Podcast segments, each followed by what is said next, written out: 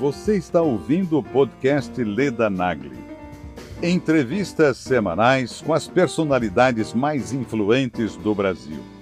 Para assistir às entrevistas em vídeo, acesse o canal Leda Nagli no YouTube.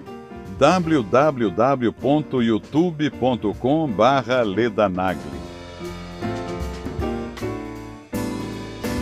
Se você julgar as pessoas pelas características, você vai errar. Era uma violência psicológica. A própria Maria da Penha fala: ele nunca encostou a mão em mim. Agora, um relacionamento abusivo é difícil de você perceber.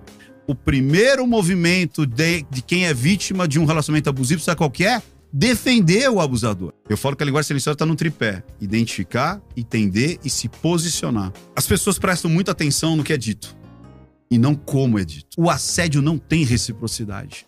Então, a internet, ela mata. Igualzinho na Idade Média.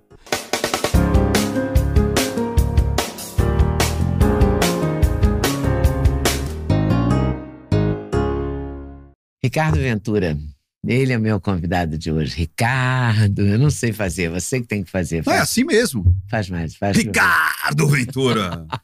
Pois é ele, Ricardo Ventura, palestrante, cinco livros publicados, especialização em neurolinguística, psicanalista. Ele faz análise comportamental. Ele tem uma coisa que eu adoro, que ele diz que a análise comportamental não é torcida, não é posicionamento, não é ataque, não é absolvição e não é passar pano. Exatamente. E às vezes as pessoas confundem muito isso, né? Porque na internet é difícil você não ter algo que você vai só analisar e não julgar ou tomar um partido e defender até a morte. Não tem problema nenhum em você, de repente, é, militar por uma causa. Não tem problema nenhum, seja ela qual for. Ah, eu sou a favor disso, eu sou contra isso. Só que quando a gente fala de comportamento humano, ninguém é perfeito. Essa é a primeira coisa que as pessoas É. esquecem. Né? Que, tipo assim, é, não existe um lado que é 100% perfeito e um lado que é 100% errado. Eu falo que as pessoas esperam que a vida seja igual a novela mexicana, sabe? Que o personagem começa ruim e termina ruim. Né? Que ele, o personagem ruim é aquele que acorda de manhã, ele chuta o cachorro, ele sacaneia a tiazinha da padaria, ele é 100% ruim. Né? E a Maria Joaquina é aquela que ela é 100% boa. Ela dá bom dia pro sol, né? Ela vê um ratinho e fala: Ó, ratinho, eu saindo de esgoto, tudo bem? E na vida não é assim. Então, quando você faz análise, as pessoas meio que esperam isso. Porque a internet, na realidade, virou um bando de imperfeitos buscando a perfeição do outro. Basicamente, é verdade, não é? exatamente isso. É um tribunal, né, julgando o tempo todo, sem entender, sem saber as causas, sem ler o processo. É, exatamente. Então, é, e, e tudo. Todo mundo tem um porquê. Todo mundo. Eu acho assim: você ter um posicionamento tá ótimo. Tanto é que as pessoas estavam perdendo isso. Há uns poucos anos atrás, a gente estava recebendo uma doutrinação assim: você é especialista nisso? Se você não for, cale-se. Oh, peraí, mas você tem lugar de fala? A coisa mais idiota do mundo é lugar de fala. É verdade. Não, é a coisa mais idiota do mundo. Quer dizer, então quer dizer que um- um- uma, uma pessoa vai perder a, a maior a maior característica humana, que é a compaixão. O que, que é compaixão? É você ter a dor do outro sem precisar passar por ela. É você sentir que aquele outro precisa de ajuda sem estar no lugar daquela pessoa. Isso é compaixão. Agora as pessoas, não, mas você não é mulher para falar. Não, você não é gay para É, falar. você ah, você não não, é é negro negro. para Eu falar. fico impressionada com isso. Se você é antirracista, você devia ser exaltado por É. ser antirracista. Exato. Né? É isso que você tem que ser, porque é, a- ser antirracista, ser contra a pedofilia, são coisas que não tem, não tem discussão, né? não tem lado. Exato. Não, eu eu tô acho que- desse lado contra o racismo e contra a pedofilia, com certeza. Assim, não tem, eu não posso falar do racismo porque eu não sou negra, tem uma, tem alguma coisa errada Ou aí. então você é mulher, você tem que ficar apoiando a mulher, seja lá o que for que ela fez. Né? Aí não, mas eu sou gay, ah, então eu tenho que apoiar o gay, seja lá o que ele fez. Eu- de novo, é, mas eu acho que isso não pegou, sabe? Tentaram, mas acho que a, a população mesmo se defendeu, se blindou disso. Eu acho que a população, sim, o, o Twitter, não. Antes da gente continuar essa entrevista, vou fazer uma pausa para dizer que a gente tem um patrocinador que é Doctors First. São suplementos, Ricardo, que eu vou te dar aqui que você vai adorar, porque você tá marombando agora. Eu vou ganhar. Então, eu vou te mostrar. Você vai ganhar. Vai ganhar Glutamaster, E? que é vitamina C e cúrcuma e L-glutamina. Vai ganhar essa creatina, que é fundamental para quem tá malhando. E eu tava pra comprar creatina. Cúrcuma, que é decisivo no processo. Magnésio, que é a estrela da companhia, porque sem magnésio o organismo da gente fica péssimo. Coenzima Q10, seu coração agradece. É, DK2, a, a vitamina K2 é Hum. uma campeã. E quem não pode faltar? O ômega 3. Você está monitorada. Ah, sim, tem um shot energy.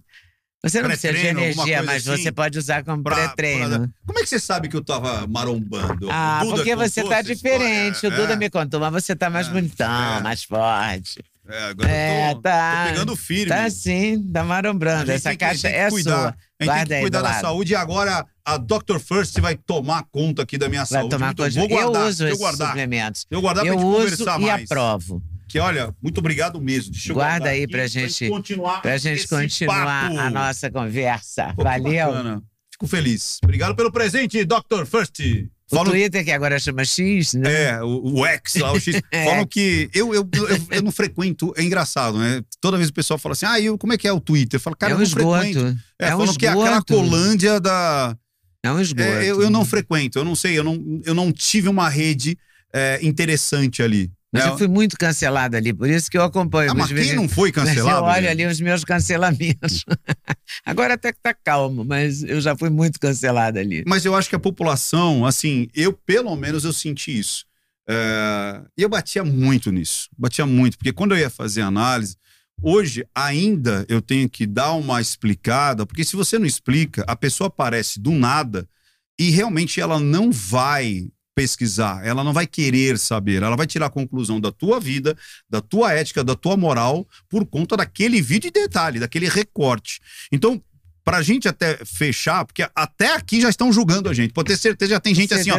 Não, mas você não pode porque você nunca vai saber o que é uma gravidez, você não vai saber o que é as agruras de ter nascido negro e tal. tal. Cara, se você julgar as pessoas pelas características, você vai errar. Eu sempre falo, as pessoas normalmente elas têm uma, um pré-julgamento e uma culpabilidade e um salvo-conduto se você é negro ou branco, preto ou negro ou branco, pobre ou rico, mulher ou homem, PCD, não PCD. Você entendeu? Jovem, velho. Se você julgar as pessoas pelas características, a chance de você errar é muito grande. Você tem que julgar ou analisar os fatos pelo comportamento da pessoa, pela ética, pela moral, pela conduta, independente se é homem, mulher, preto, branco, cis, trans, gay, hétero, porque senão você vai ficar uma Como é loucura. que você faz pra julgar isso quando você tá diante de um vídeo, Tá. tipo Ana Hickman, tipo Larissa Manoela, é, aquela menina que matou os pais, como é que chama? Ah, Esqueci o nome. ah, Suzane a Suzane Richthofen. Richthofen. É, você olha uma entrevista e, e analisa o, o- como é que a pessoa é a partir daquela entrevista. O marido da Ana Hickman, por exemplo, O Alexandre Correia. Alexandre Corrêa. É, você fez vários estudos, você faz Isso. várias. Né, você mantém muito atualizado o Não Minta Pra Mim, né? Sempre, toda É semana. toda semana, é uma efervescência.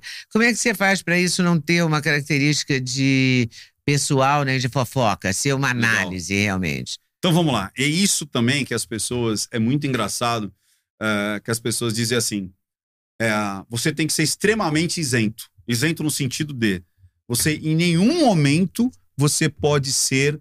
eh, ter algum viés. Seja lá qual for. Religioso, político, eh, social. Você não pode ter. Ou que você tenha daquela turminha que tem direito a falar livremente. Agora, se você tiver qualquer posicionamento e isso você demonstrar, você não tem mais o direito, ou seja, você não tem a capacidade humana. Olha que loucura. Então, é interessante esse prólogo de você discernir o que é eu, minhas vontades, meus desejos, minhas convicções e uma análise. Então seria assim, eu sempre falo, vamos fazer uma, uma abstração. Será que o juiz de futebol, o juiz de futebol, ele odeia futebol? Pelo Não, contrário, claro, né? Ele deve não. amar futebol. Claro. Então, será que um juiz de futebol que escolheu ser juiz de futebol Provavelmente ele gosta de futebol. Provavelmente ele deve ter um time do coração. Sim. Isso impede dele apitar um jogo? Obviamente que não. Ou seja, ele tem um gosto pessoal. É a mesma A coisa. gente sempre xinga o juiz. É, mas é... então, quando as pessoas. Não, mas você não Mas pode. Não, teoricamente ele não tem o gosto É dele, ele claro. não coloca o gosto pessoal dele naquele. naquele evento, momento. é, naquele Ou a momento. mesma coisa. Quer dizer, será que um, um, um, um médico, um juiz, um advogado, ele só vai atuar nas coisas que ele tem plena convicção? Claro que não. É claro que não. Você vai atuar. O cirurgião Mesmo- pode operar uma pessoa que ele Leda, detesta, né? Leda, você, você, quantas pessoas você entrevistou e que você falou assim, eu nem vou com a cara dessa pessoa. Há muitas delas. Será que eu também? Não, eu adoro você. Eu tô entrevistando você há um tempo. Não é? Mas ó, ó, o que é interessante é isso. Então quer dizer que um jornalista não teria a capacidade de entrevistar alguém que ele não simpatiza? Mas hoje em dia, com essa, essa bipolaridade, essa maluquice de time, né? Porque virou um fla-flu, a política, tudo, né? Tudo é Não, fla-flu. tudo. Tudo. Até o caso da Ana Hickman é uma torcida. É uma torcida. E aí, se você não escolher a torcida certa, você vai ser condenado junto com aquela, com aquela situação. Primeiro, já está errada a torcida. Você não tem que torcer, você tem que analisar. Ah, deixa eu ver o que está acontecendo aqui, por exemplo, com Larissa Manoela. Não, não, não.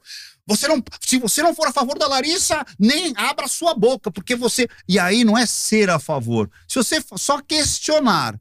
Mas peraí. Essa menina estava com os pais há pelo menos 18 anos. Tá com 22 agora, começou com 4. Então dá 18 anos. Quer dizer, nesses 18 anos o pai e a mãe não serviu para absolutamente nada. Quer dizer que uma menina de, dos 4 aos 18, ou dos 4 aos- eh, sabia administrar? Sabia assinar um contrato?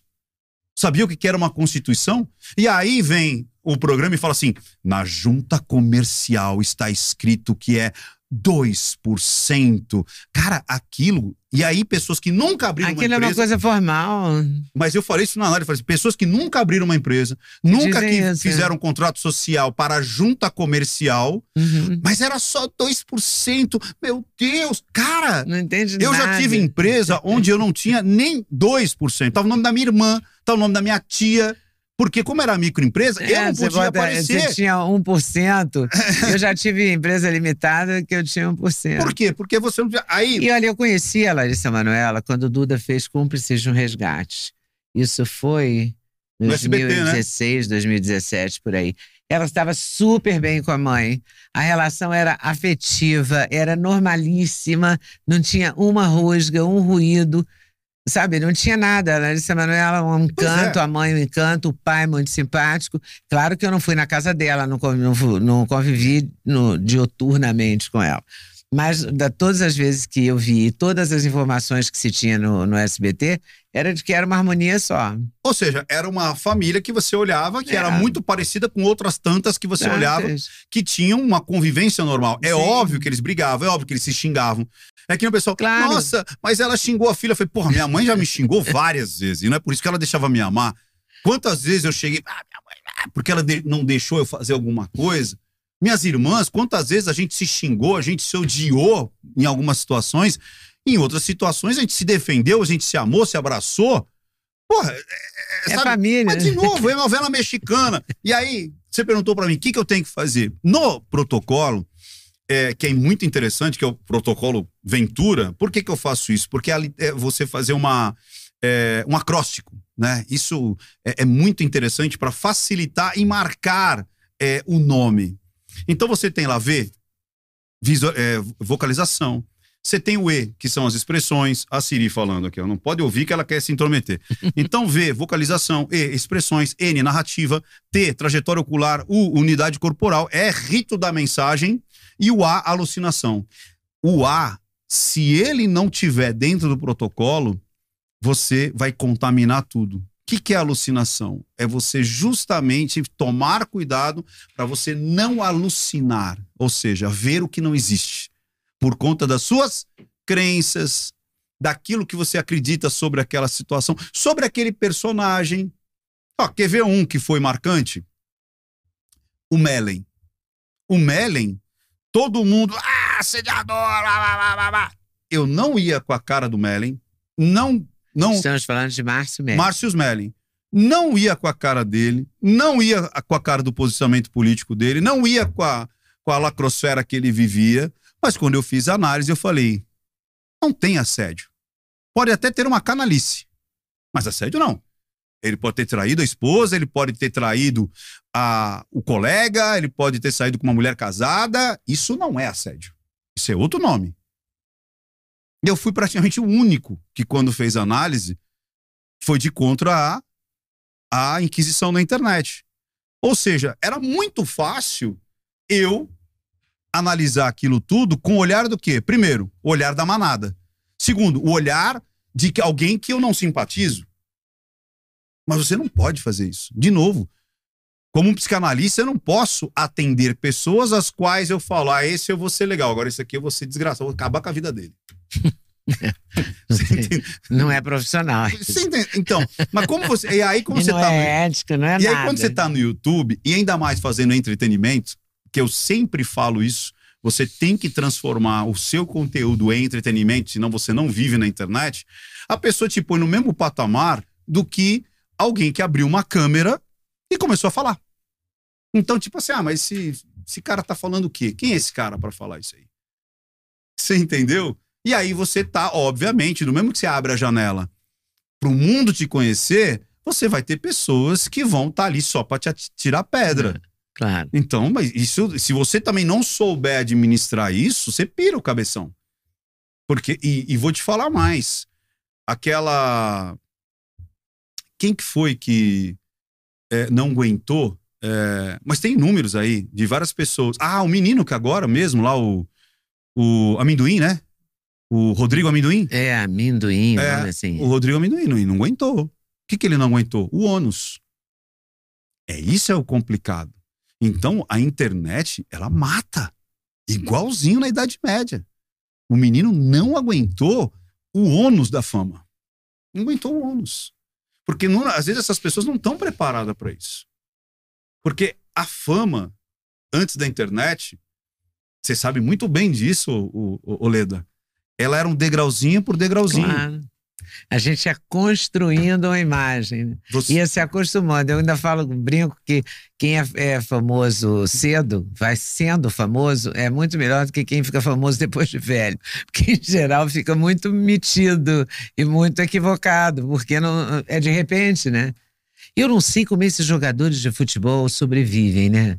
O menino sai de São Gonçalo, pé descalço, não tem dinheiro para pegar o ônibus, de repente ele é o cara mais bem pago de futebol, ou dos mais bem pagos do mundo, como o Vini Júnior, que eu tenho uma profunda admiração por ele.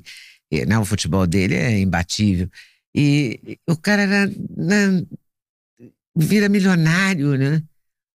Estatisticamente, e você... quantos são assim, né? então, né? Quantos tiveram Legal. esse caminho tão rápido, tão, é, tão violentamente Violento é, promissor. É, eu acho que a palavra é essa: violentamente promissor. Por quê?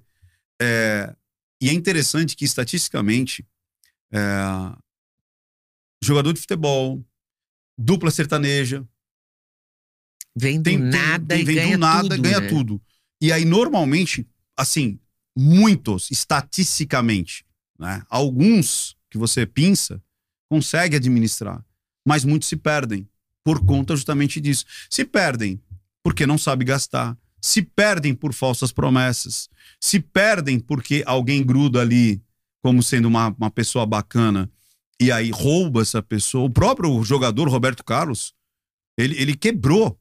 O, o cara que era o, o administrador dele lá, o, o, que tomava conta dele, como é que chama lá, o, o empresário, pegou tudo dele. Jura? Ele teve que começar, o que é uns. Já temos bons anos. Mas eu lembro quando ele falou, cara, eu tô, tô na lona. Porque ele. E você vê um cara. Eu já vi acontecer isso com um compositor. É, mas, a pessoa roubar o cantor é. e, e, deixar a pessoa tendo que fazer show beneficente para sobreviver, para dar a volta por cima. Eu conheço muitos. E não precisa ir longe. Pessoas que ganham, ganharam muito dinheiro. E detalhe, ainda tem aqueles que usufruem. Ou seja, grudam em você é muito parecido com. Os carrapatos. É, igual o, o, Elvis, né? O Elvis tinha a máfia de Memphis. Elvis, é. Ma... Os caras tinham salário, Leda. Imagina você pagar amigos. O Elvis pagava salário para a máfia de Memphis. O que, que era a máfia de Memphis? Era aquele grupinho que vivia com ele, que ria das piadas dele, que ele falava assim: ah, eu quero um cheeseburger. Alguém ia pegar. Ah, eu quero. Não sei. Ia lá pegar. Tanto é que quando ele começa a, a quebrar, porque o Elvis já estava saturado, estava com dívidas enormes, aquela coisa toda. Ele é, começa a perder essa, esses, esses caras, porque ele não conseguia bancar mais. Né? Então você vê que muitos. Dizem, sem dizer nomes, que algum jogador de futebol tem uma. Tem um grupinho. Parças. É, tem uns grupinhos. e os caras é tipo assim: você. É, é, de novo. Riem das suas piadas, acham tudo legal, as loucuras que você vai fazer vão te acompanhar. Tem, é, vão... tem muita gente famosa isso, que tem um entourage que não critica, né? Exato. É porque vive dela, então não pode criticar a pessoa. Então, qualquer coisa que, que qualquer pessoa falar ah, é. Não, não, não pode saber isso, não, não fala. E fica, fica blindando a pessoa em nome de uma. De um proveito, um de uma é. simbiose é. mesmo. Porque, como tá grudado ali, sabe que se é, aquilo de repente chegar nela ou aquela informação, desmorona, aquele castelo desmorona. Porque ela vive dentro de, realmente de uma bolha que aquela galera vai usufruir. Leda, eu E dá para perceber isso na análise? É isso que eu ia falar. É isso que eu ia falar. Porque isso não está longe dos só bilionários e milionários. Quanto que a gente tem. Vamos lá, um mito que é muito legal. Que, inclusive, eu não sei quando vai estar passando essa entrevista. Nem eu. Mas se estiver passando antes do dia 2 de dezembro, eu, aconselho, eu aconselho fortemente as pessoas. Mas mesmo que elas não consigam ir no evento presencial, é, eu consigo também ter lá os meus cursos online. Mas entra lá em nãomintapramim.com.br barra evento. Por quê? Eu falo muito lá, e o ponto alto é justamente quando a gente fala identificar relacionamentos abusivos. Primeiro mito: relacionamento abusivo é só de casal. Não é. Muita gente, quando fala, ah, relacionamento abusivo, relacionamento tóxico, imagina um casal é, que tem ali uma relação é, emocional, sentimental e sexual. Uhum. Mas não. Você... O relacionamento abusivo pode ser não sexual? Não sexual. Por exemplo, pai e filho, amigos, amigos.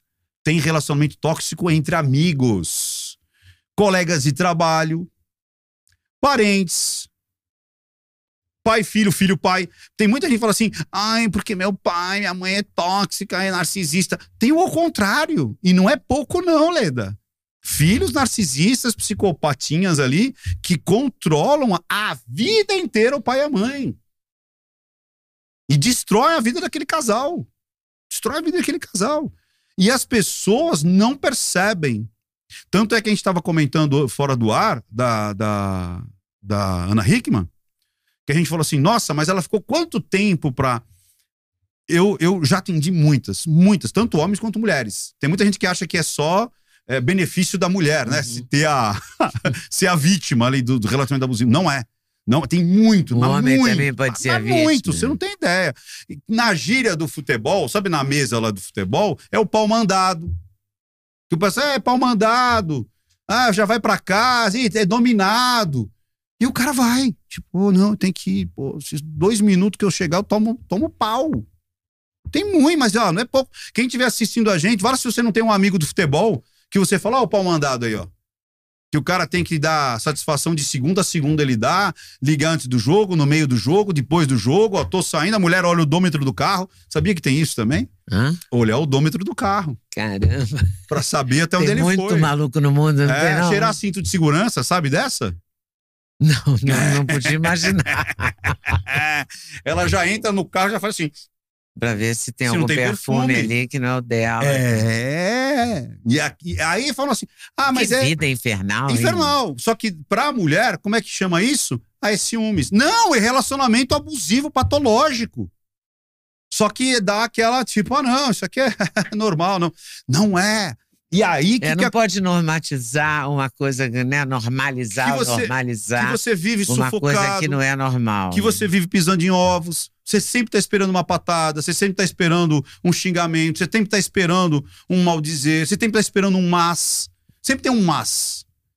Que é tipo assim, ah, é, pô, trouxe isso aqui pra você. Não, por exemplo, você falou que dos brincos, né?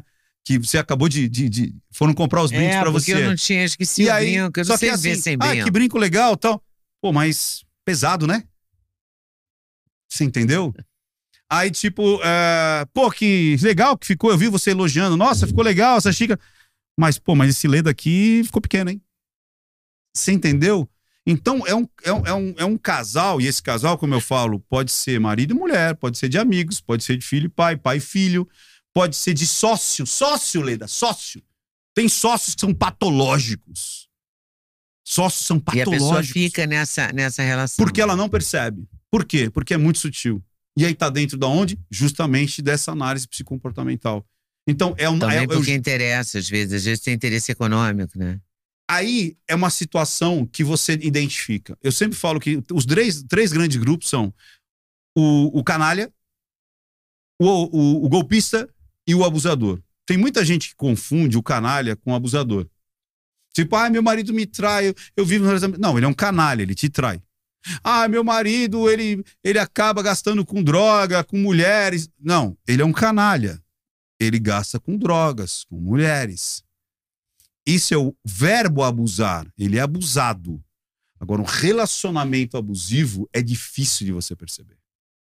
Porque ele é sutil. Ele, ele, ele é maquinado. E, vai, e é, maquia, é maquiavélico. Ele maquiavélico. Vai, vai dominando, né? É. E aí aquilo entra numa uma entranhas a, a, que você já não sabe o que é você, o que é normal e o que foi construído para que você se sinta daquela maneira. E você não percebe, isso que é o pior. E outra, às vezes demora anos para perceber. Ah, percebi? Legal. Depois que eu percebo, eu começo a negar. É uma coisa que ninguém fala, Leda. Ninguém fala isso pelos meus estudos, pela minha experiência, pela quantidade de pessoas que eu já conversei. O primeiro movimento de, de quem é vítima de um relacionamento abusivo, sabe qual que é? Defender o abusador. A pessoa nega. Uhum, Primeiro ela demora para perceber. Faz parte do processo. É. Né? Quando ela percebe, ela começa a negar. Não, mas, mas ele é legal. Não, mas ela me ama. Pô, mas ela ela fez até o prato que eu gostava. Mas tal. ele é bom pai. Bom pai. e vamos botar no nível, põe dinheiro em casa, comprar arroz e feijão, comprar fralda pro filho que nem é dele, sabe? É. Só que daí vai e destrói psicologicamente, destrói sua autoestima. Se você se acha um cocô, você se acha uma merda. Essa é a palavra mesmo. E aí você, e aí quando vem aquela aquele aquele suspiro de tipo de, de um carinho, sabe? Só um você ah, nossa, ele foi você entendeu? São ele te joga na merda e te dá migalhas de, de compreensão. E aí você Tem nega. um pedido de desculpa? Nunca. Que vem depois não, da, não, da... E outra, é, é, é esses, é, Do espancamento, porque depois do espancamento então, tem um pedido de desculpa e, e ele é repetido, né? É. E depois que... tem uma trégua e depois bate de novo, depois pede desculpa de novo, é. eu vou mudar, nunca é. mais vai acontecer. É, mas isso já tá no nível já hard. Quando ah, já tá na tá, porrada, já, já, tá no foi, nível, né? já tá no nível hard, já tá no nível altíssimo ali. Mas é que nem eu falo, às vezes a, a gente porrada. Tá só da porrada psicológica, que é momento. muito pior e, e, e muitos. É, é, ela te escraviza de uma maneira e ela te violenta de uma maneira que você não percebe. Porque a porrada você percebe.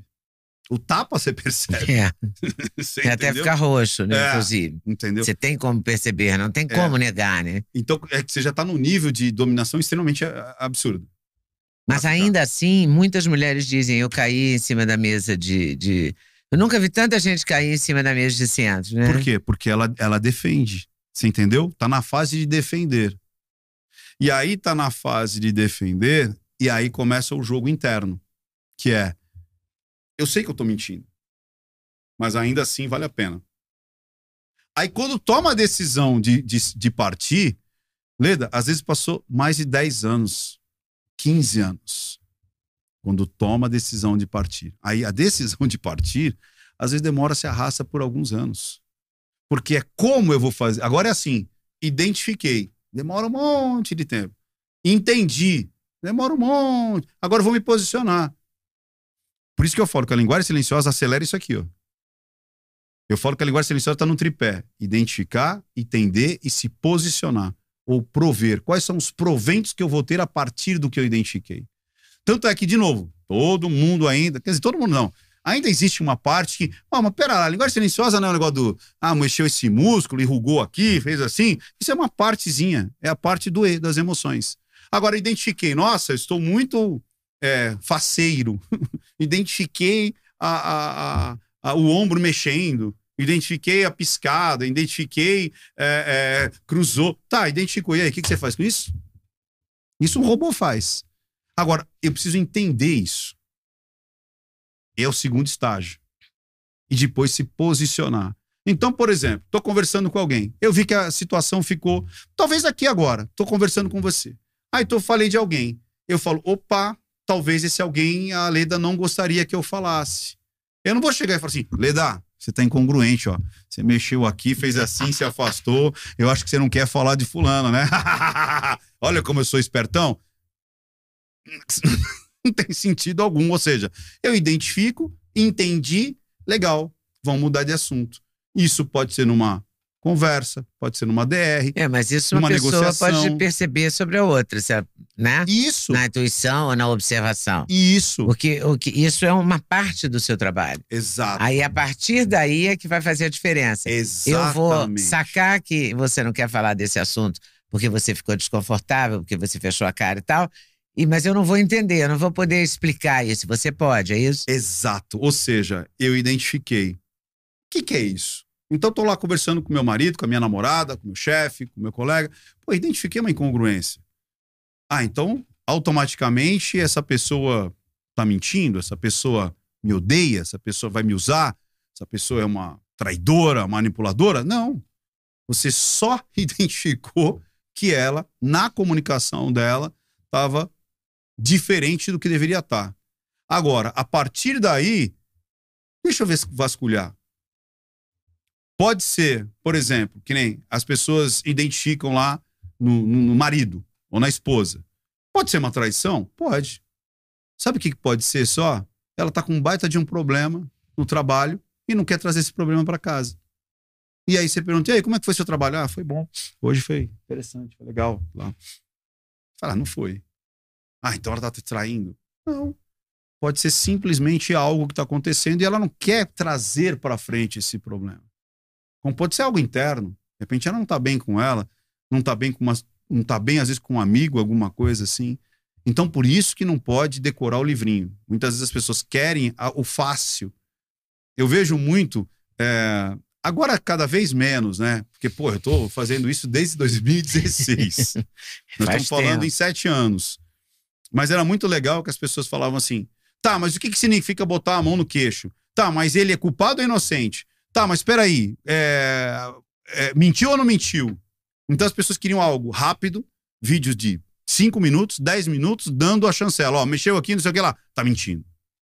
Então tinha duas situações, que é algo rápido, não quer pensar, não quer entender, não quer raciocinar em cima daquela situação e mais ainda, quer rapidez, quer o instantâneo. E a vida não é assim. E qual que é a diferença de, disso para o Não Minta para mim de hoje?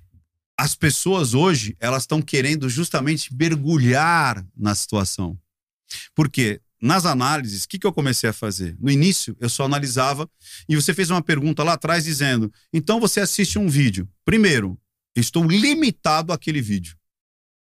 Tem muita gente que fala assim: ah, é, mas você não sabe da história regressa. Eu falei assim: até não me interessa saber. Eu preciso ver aqui. Talvez se eu souber da história regressa, eu vou me contaminar, como você já está contaminado por ter escolhido um dos lados. Quer ver um que foi bem interessante? É, Simone e Simária. Simone e Simária não sabia nada delas, nada, absolutamente nada, não sabia nenhuma música delas, nada, zero. E aí, uh, ah, analisa Simária, analisa Simária. Aí todo mundo, ah, porque ela é isso, porque ela é aquilo. Eu falei, cara, esse vídeo. E elas se separaram, é isso? Separaram esse vídeo, e ela, tipo assim, foi um pouco antes delas se separarem. Eu falei: esse vídeo é um grito de socorro.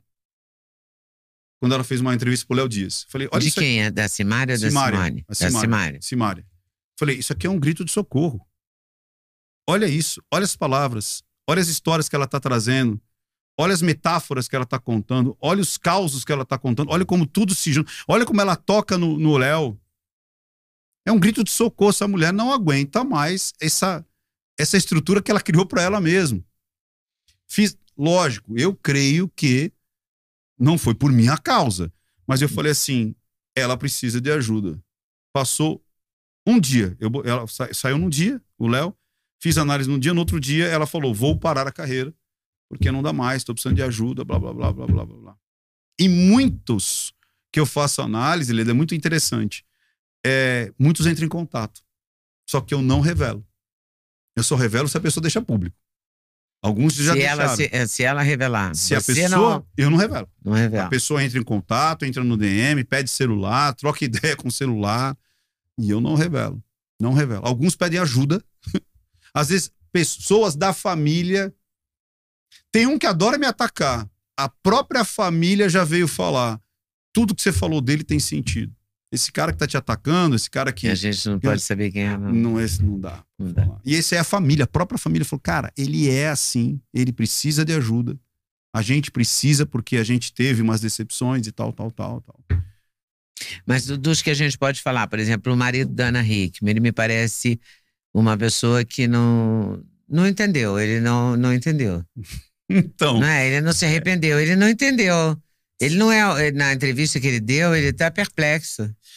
Sabe o que acontece? De novo. Eu eu tô louca? Não, Ah, não tá louca, não. O que que acontece? As pessoas prestam muita atenção no que é dito e não como é dito. A grande sacada não é o que você diz, mas é como você diz. Quais são as palavras que você está usando? Palavras, elas têm um conteúdo. Leda, toda palavra tem um conteúdo emocional. Então, dependendo até das palavras que você escolhe, as expressões que você está usando para falar sobre aquilo, é um conjunto da obra. né? é o conjunto da obra. E às vezes é, é sutil, às vezes não, às vezes é explícito.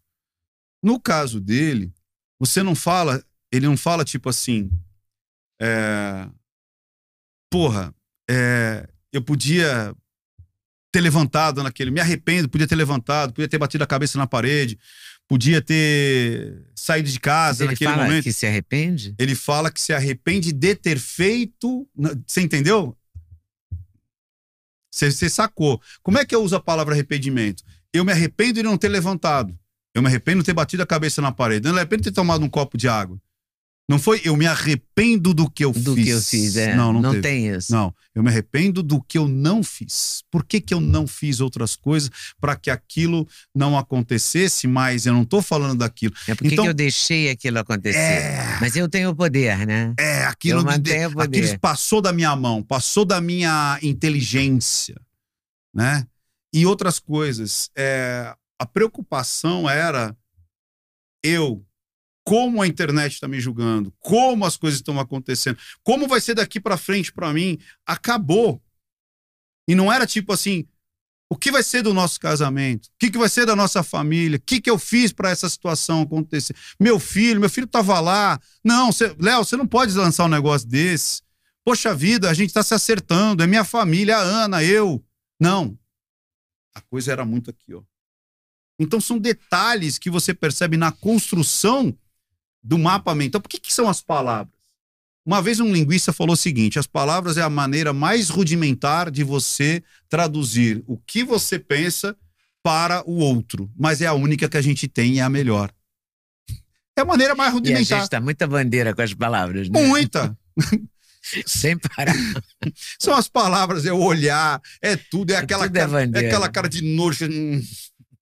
É, você falou isso em relação a, Sandy e o, o marido, o ex-marido, no Sérgio Grosmo. Foi. Eu vi esse vídeo também. Foi. Que muita gente falando assim. é, como é que é? É, Ah, ela tá. Não, porque falaram que ela tava com nojo. Por quê? Porque ela fez assim, ó. Só que, de novo, decoraram o livrinho e aí foram buscar os músculozinhos. Ó, esse músculo aqui é nojo. Mas na realidade, ela tava com vergonha, que a gente fala. Sabe aquela coisa tipo. Incapacidade, vergonha, incompreensão. E aí. E, e é uma ainda- situação constrangedora Porra, mesmo, né? demais! Sempre a televisão falar da sua É, vida pessoal tipo, é muito chato. É, E ela sempre foi separar. discreta, né? ela não Então. foi uma pessoa de se expor. Eu acho que eles foram extremamente maduros. É, a coisa já estava marcado. Aí foram lá. É, eles fizeram tudo, acertaram Fiz- tudo, acertaram. combinaram, conversaram. né? conversaram. Então, é, mas de novo, sabe o que a internet ela quer? Ela quer o quê? Ela, quer, o, o Walking Dead. Ela, Ela, quer, o- com- ela quer o deslacerar. Vamos dilacerar essa carne. Vamos amarrar um em cada cavalo e. Sabe? Circo romano. A internet, ela quer o circo romano. Ela não quer que as coisas acabem assim, conversando, dialogando. É lógico que os dois devem ter se discutido, É claro. batido na mesa, se Imagina, todo xingado. mundo que já separou na vida sabe que não é essa Suécia. Então, mas é, às vezes eu falo assim, vocês Não é- acham. Mas, não é uma Suécia. mas sabe o que é engraçado? Tem Aí um pessoal- arranca-rabo aí em algum É momento. lógico. Agora você pode evoluir, né? Então, mas sabe o que é engraçado, Leandro? Tem gente que fala assim, ai, mas qualquer tipo de violência, até a verbal, não pode acontecer. Eu falei assim, Ah. ô, dona Maria, Mora onde? fala a verdade. Quer dizer que quando você vai fazer uma 10, é assim, marido, eu estou muito triste porque você chegou duas horas da manhã. Ó, ma esposa, o que você acha que poderíamos fazer? Ah, você poderia chegar mais cedo? Vou pensar nisso porque eu gostava de jogar futebol. Cara, não existe uma discussão de relação assim, né? Você em algum momento vai se exaltar. Eu acho assim, e mesmo porque só tem alecrim dourado. De novo, só tem pessoas que exalam jasmim, né? Só pensam coisas boas e fazem doações, né? É. Olha, eu faço doações. São, são tudo altruístas. Cara, então as pessoas falam: não, mas não pode normatizar a violência. Cara, violência é com propósito de violência. Às vezes você está numa discussão, tanto é que muitas vezes ah, você está tendo uma discussão com inteligência, uma discussão sem inteligência, e isso não gera violência. É uma discussão. Por isso que chama discutir a relação. Só que não existe discutir a relação, de novo. Na, sei lá como você fala, Suécia. Na que nem na Suécia. Suécia É. as pessoas devem discutir. Claro que o na rei da Suécia também Suécia, ele deve, de repente, falar assim: ah, É, tem uma imagem, tem um vídeo dele que ele olha pra trás assim pra rainha, que você vê que ele não tá gostando. Então, Tá na cara que ele tá repreendendo. e é o Agora- rei da Suécia. Agora, que não pode ter o crime, não pode ter a violência, É, não, não pode, pode- ter o toque, né? Mas você, é, às Não vezes. pode ter o assédio. Agora, É, eu queria voltar é. um pouquinho no Márcio. Legal. Você acha que ele foi assediador? Não. Porque eu também fico E eu fui o primeiro a sensação. falar lá atrás. Eu, não, eu nunca falei nada sobre isso, mas eu não sei. Pelo que eu vi ali, eu não...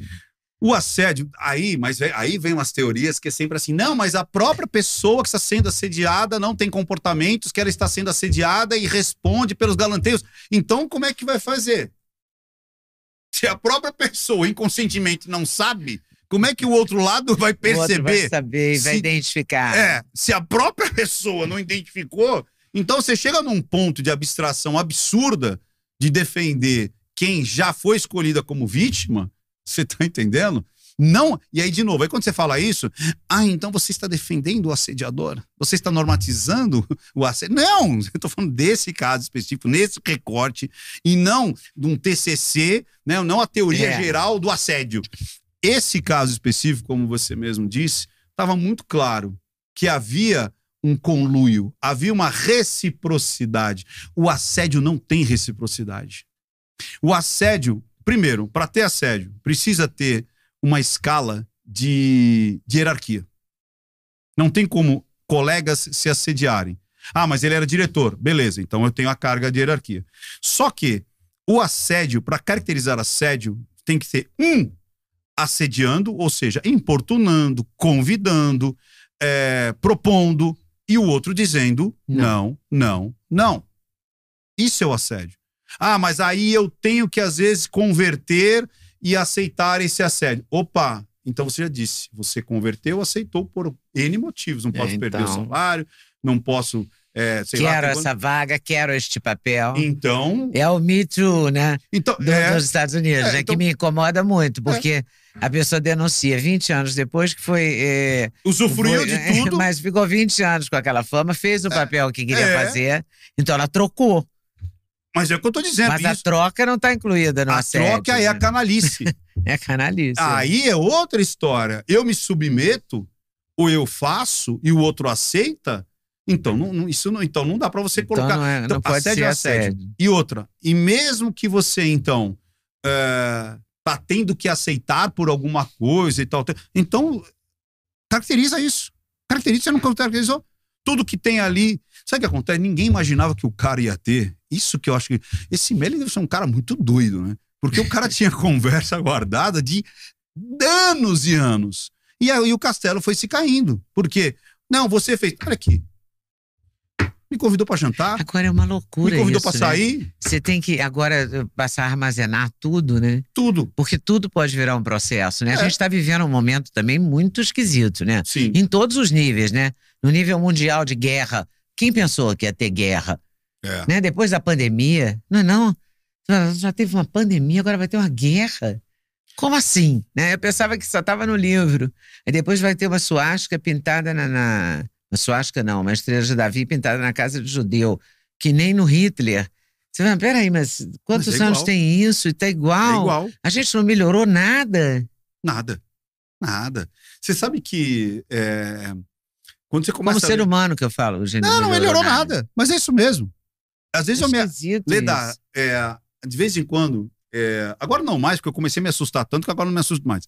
Mas eu começava a ler uns, uns filósofos, principalmente gregos ali, tipo, antes de Cristo, que eu falo assim, cara, essa ideia que esse cara teve, eu tive agora. Nossa, esse questionamento que ele tá tendo, eu tive agora. Nossa, essa dúvida em relação a, sei lá, moral, ética, vida, eu tô tendo agora. Ou seja, as agruras, os questionamentos são os mesmos. Os mesmos. É são do humano, mesmos. né? É do humano. é do Agora, te humano. grila de alguma forma fazer essas análises? Por exemplo, quando você analisa a.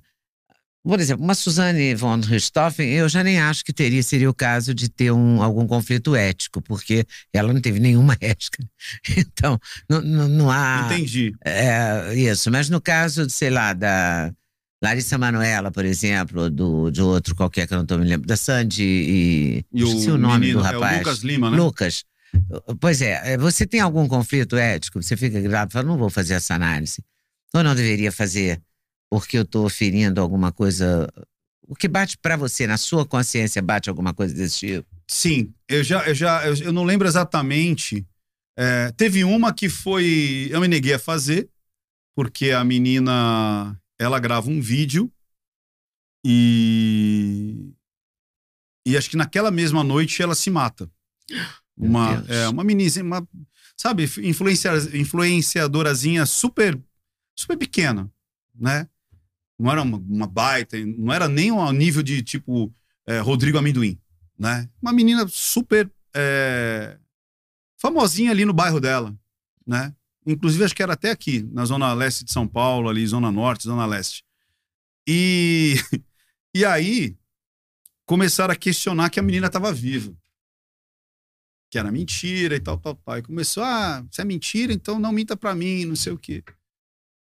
Aí eu. E a mãe falou: olha, minha filha morreu. E aí a internet, de novo, como que é o circo de Nero, ela quer o- o- Que é sangue. a- as carnes sendo dilaceradas, né, puxadas uma para cada lado, a morte trágica, a morte violenta, com dor e com humilhação. É, Começou a questionar a mãe. Aí eu fiz uma pesquisa rápida, rápida. Na realidade foi um meu pessoal. Eu falei, ó, por algum motivo a gente conseguiu o nome da menina. Falei, busquei. Apareceu o BO dela. Falei, cara, tá aqui o BO dela. A menina morreu. Parem de ficar questionando a mãe da menina. Ou se a menina tá. Eu falei, eu não vou fazer essa análise. Não vou fazer. Falei assim, análise, Leda, tem que ir pelo lado mais simples possível. Qual que é o lado mais simples? Ah, é... será que a Leda foi para o Rio ou não foi para o Rio é, no dia tal? Pô, tem uma foto você lá com Cristo Redentor. Acabou a história. Você foi pro Rio. É, não tem mais a discussão. Acabou.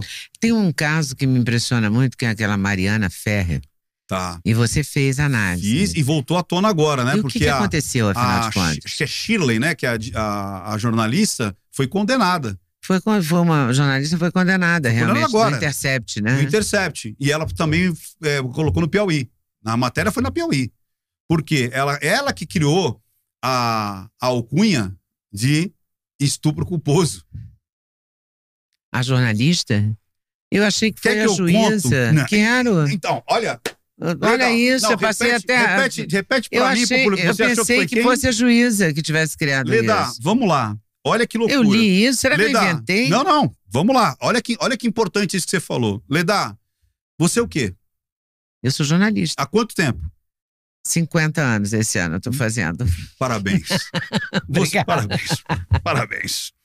Você se considera uma boa jornalista? Eu considero uma pessoa razo uma razoável. assim. Você se considera uma pessoa instruída, uma pessoa é, esclarecida? Eu sou uma pessoa informada, sou esperta, não sou culta, como Ah, eu é gostaria. Minha cultura é de script. Mas... Leda, eu, eu, eu, eu, já, eu falei que lá atrás, que quando você falou assim, eu quero te entrevistar, eu falei, eu zerei a vida. Porque eu era seu fã desde, desde quando eu tinha 10 anos de idade. Eu falei assim, eu Para. sou fã dessa mulher. De verdade. Você faz aquele, como é que era o jornal lá da, da- do meio-dia? Jornal hoje. Jornal hoje.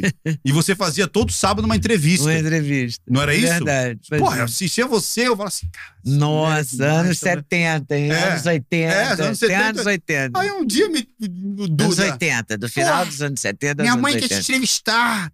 Aqui, eu sou o Duda Nagli. Aí eu falei, mano, não é possível, cara. Não é possível. Leda Nagli vai me entrevistar. Eu zerei a vida. Isso Leda. foi há uns 5, 6 anos, É, né? faz. Ou 7, mais, mais. E depois já tivemos já outras tivemos outras lives. entrevistas, é verdade, lives e tudo. Mas essa foi presencial, É. como e, esta está sendo. e aí, é, Leda, então presta atenção que, no que você acabou de me falar. Você é uma pessoa esclarecida. Você é do meio da comunicação, do meio da informação. Você lê, você se informa, você é perspicaz, você é inteligente. E você me disse que foi o juiz que disse. Eu achava que tinha sido Se juiz. você eu fiquei acha- perplexo quando Leda, eu li a condenação Se da... você acha isso, imagina quantos milhões de Não pessoas acharam. né? não acharam. Isso foi a maior fake news, isso foi a maior mentira que existiu. E para ajudar nisso ainda, o que, que fizeram? Teve dois. é, julga- é, não é julgamento, como é que chama? É, Audiência. audiência. Duas audiências. Somando as duas, deu cinco horas e meia. Cinco horas e meia. Pegaram um minuto e meio de cinco horas e meia, um minuto e meio, editado com ordens trocadas, onde o advogado falava uma coisa, o juiz falava uma coisa, e ela, ai meu Deus, por que vocês estão fazendo isso comigo? Aí eu olhei aquilo e falei, "Que- por que estão fazendo isso com essa menina? Nossa, agora mesmo eu vi gente comentando, porque esse negócio saiu muito no site de fofoca. Ó, a, a Chile foi condenada a 400 mil e prisão. Lógico que a prisão vai ser convertida É, vai em alguma coisa. convertida. 400 mil de multa. Muita gente falando assim, não, mas aquela audiência eu jamais vou esquecer, porque eu vi a audiência. Vi um minuto e meio. Aí o que, que o Não Minta Pra Mim teve que fazer? Eu assisti às 5 horas e meia, três vezes. Foram 18 horas e meia assistindo aquilo ali. Eu assisti, Que paciência, assisti, hein? assisti. Foi uma semana. Que uma semana de paciência. trabalho. Assisti, assisti. Eu ainda. Hoje eu não sei se eu teria tempo de fazer, mas foi uma semana. Assisti, assisti, assisti, assisti, assisti, assisti. Primeiro, aonde que alguém, alguém, juiz, promotor, advogado, alguém falou que ele foi absolvido porque não existe estupro culposo. Ninguém falou. Saiu da cabeça dessa jornalista. Saiu da cabeça dela. Você entendeu? Por que, que ele foi absolvido? Porque, em primeira e segunda instância, eu não sei se teve mais tempo, mas já foi absolvido em duas instâncias. Porque o Que que, não a menina prova. relata é absurdamente é, improvável. É porque tem uma imagem dela andando logo depois que ela tá normal, né? Não, você tá... quer saber o pior de tudo? Logo quando. É, mas teve várias coisas. Porque assim, aí na. Quando ela vai contando, ah, aqui eu estava é, em transe. Aí meia hora depois, ah, você conversou com a pessoa lá no. no- Ah, não, mas aí eu estava normal. Aí fulano ofereceu tal coisa. Seus amigos, ah, não, eu já estava em transe. Pô, mas daí você andou 800 metros entre um, um- um- Uhum. um- o, o, bar onde você tava e o 300. Ah, não, mas aí eu tava bem. Aí depois você já. Não, aí eu tava entrando. Eu falei, porra, mas que droga é essa? Que você faz tum, tum, vai, tum, tum, vai, tum, né? tum. Aí depois, que foi o pior de tudo. é, que eu acho que a, a grande questão foi: ela posta um vídeo, um- uma foto, dizendo: olha, é, esse é o vestido ao qual eu estava usando quando eu fui é, violentada. Aí o vestido tá rasgado, cheio de sangue, aquela coisa toda. Caraca, e o vestido está guardado aqui como uma prova cabal. Só que ela não esperava que tinha a imagem. câmera do trajeto e ela entrando no 300. E ela tava com qual? O mesmo vestido. Que não estava rasgado nem sangrando, nem com sangue. E aí, esse vestido que ia ser cabal, ia ser a prova definitiva, foi juntado ao, ao, ao inquérito? Não. Então, como é que ela tem uma prova acaba? Isso é uma das partes. Tem uma parte que é hilário, que a mãe dela fala assim: a mãe dela participa. Não, é. Quem. Quem é, pegou minha filha foi o. Aí falou o nome lá, que eu não lembro o nome, que era o filho Sim, é. do cara da Rede Globo. Né? Não o André Aranha. O filho do cara da Rede Globo. Eu esqueci o nome dele. Renato. Como é que chama a família Marinho? Renato Marinho, alguma coisa assim, não sei aquela Marinho. Não, foi o fulano Marinho. Foi ele, eu sei, eu reconheci. A pessoa, mas ele nem tava na imagem. A imagem é desse outro cara. Não, mas. Aí, olha, senhora, já tá comprovado. A imagem é esse cara e a sua filha mesmo disse que foi esse cara. Esse cara não é. Não, não, então foi os dois. Então foi os dois, foi os dois, foi os dois. Então você percebia que era uma. Existia uma, Uma, uma, uma, um- uma, uma disputa. uma má fé também, de- né? Mas demais, e muitas coisas. E, de novo, ela absolvia o próprio André Aranha por essa questão de eu lembro, agora eu não lembro. Agora eu lembro, agora eu não lembro. Não, e eu mesmo dava condições de parecer que eu estava. Porque muita gente, a pessoa que fez o check-out, a, o, o- a pessoa que. O cara do, do, do Uber, a pessoa que fez o check-in lá nos 300, falou assim: mas ela estava normal. É, as câmeras mostram ela normal. Ai, não, mas eu tava normal por causa da droga. Então, peraí, se você tava tão normal, como é que o cara ia saber que você não tava normal? Sabe a situação de novo do assédio? Peraí, eu disse que sim. E eu falei que gostei, que eu tava apaixonada, que eu quero outra situação. Mas como é que eu vou saber que você não gostou se você falou que gostou? Então, é, foi uma coisa tão louca, e aí foi acontecer uma coisa legal. Legal assim, né? É, a hashtag, até. E eu lancei esse vídeo assim. O vídeo. é, a hashtag na sexta-feira era Não Existe Estupro Culposo. E ela ficou no Trend Topics. Eu lancei o vídeo um sábado. Era eleição no domingo. A hashtag Mariana Mentiu ficou em primeiro lugar no Twitter, em cima do eleição 2000, não sei o que lá. Caramba. Porque as pessoas viram o vídeo, aí viram o vídeo na íntegra, porque eu que- mostrei as melhores partes das 5 horas e meia. E aí as pessoas que tiveram acesso à análise falaram: porra, e eu defendi essa menina. Você tem uma equipe grande ou você faz isso sozinho? Não, eu tenho. Não é grande, mas. Sim, mas tem uma equipe, tem, tem alguém equipe. junto, né? Eu tenho. Mas hoje- assim, pra assistir o vídeo, não, é você mesmo. Só eu. Vi a, a análise assistir só eu. Mas, por exemplo, eu tenho basicamente três pessoas, não é full time fazendo isso. Ele tem outras, são, são meus editores, tem o meu, meu o Rian, que toma conta dessa parte toda de tecnologia, mas eu tenho dois editores dedicados, não só para isso, para produzir meus cursos, produzir meu Sim. conteúdo de internet. Você continua fazendo o, speaker? O speaker que você fez. Fiz o curso, eu e Duda fizemos. É, o Extreme Speak. Fiz, acabei de fazer agora e foi muito legal. É, veio. Ele chama. Oh, meu Deus, como é que chama o menino? Silvano. Será que é Al... Silvano. Ele é tricampeão mundial lá da PBR de Bull Rider. Sabe aqueles touros? Ele é Meu tricampeão. É, e só tem dois tricampeões no mundo. É ele e mais um cara. E, foi, e é muito, e é brasileiro, esse cara. E ele fez. E ele passou, inclusive, ele só tem acho que é meia dúzia de pessoas que já montaram 500 touros e passaram dos, 8 minutos ou permaneceram em cima do, do, do touro. Ele também tem esse recorde. Ele tem vários recordes. É, é muito legal. E ele fez esse, Ele esse fez, treinamento porque ele quer é, palestrar, enfim, ele quer fazer bastante coisa. Mas. E muita gente já saiu desse, desse treinamento e foi palestrar, Sim. que a gente reconhece, assim como. Você entrevistou uma, a Quem? Naili Mamed. Ah, é? É. Entrevistei, ela É. lançou um livro, né? Isso. Mas o, o barato da, da Naíli, sabe como é que foi? Ela não foi fazer o curso. Ela foi com a filha dela, Luana. Olha que A barato. filha Você que foi fazer o foi curso. fazer o curso. Você sabe que é, é reduzido, são só É. oito pessoas. Aí ela foi acompanhar a filha. E aí ela tava lá. Aí eu. Fala ele, você vai palestrar também. Ah, não, eu não. Vai, vai palestrar. Conta aí alguma coisa. Fala, ah, então eu vou contar minha história. Olha que loucura, hein? E a história dela é boa, né? Ótimo. Olha como é a vida. Aí ela contou a história dela e eu falei: Caraca, Nair, você tá pronta. Eu falei: Essa história. é-" E todo mundo se emocionou, que ela falava do falecido. Ela falou do falecido pra você. Acho que valor. É, que ela falou: Ah, o falecido e tal. E tem muita coisa ali que surgiu ali dentro. E aí eu falei assim: Naile, você vai palestrar no meu evento do final do ano. Foi a primeira pessoa que saiu do speaker do, e do- foi do- palestrar. e foi palestrar. Aí eu falei: você precisa escrever um livro. Aí agora já está com dois livros, já apareceu em Portugal, já palestrou em Dubai, já palestrou em tudo quanto é lugar. Ela saiu de lá. Uma menina também, a, a chama Dani Amaral, é uma menina que não tem os dois braços. Ai, meu Deus. E ela também, ela e, e lá e ela nasceu praticamente lá dentro também, porque é, até então ela falava muito da história de superação dela, que ela perdeu.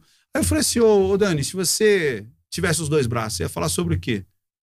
Ah, eu ia falar sobre antifragilidade, ia falar sobre isso que eu, que eu já faço, de contar para as pessoas, que é importante. Falei, isso independe de você ter os braços ou não? Ela falou, não. Falei, então é sobre isso que você vai falar. Eu falei, você não precisa falar como você perdeu os seus dois braços, que você não tem os dois braços, porque as pessoas estão vendo que você não tem os dois braços. E quando você abrir o vídeo, as pessoas vão ver. Então deixa as pessoas se surpreenderem ainda mais, porque as pessoas estão esperando o quê? Quando vê uma pessoa sem braço. Ah, eu vou contar a minha história triste de que eu perdi os dois braços e agora. Não. Isso é, é pano de fundo. E essa menina também já, putz, ela, ela faz acho que dos mais de 200 palestras por ano. É impressionante. Incrível. Saiu de lá também. Tem vários que saíram de lá. E você É gosta legal. disso? Você gosta dessa sua porção professora?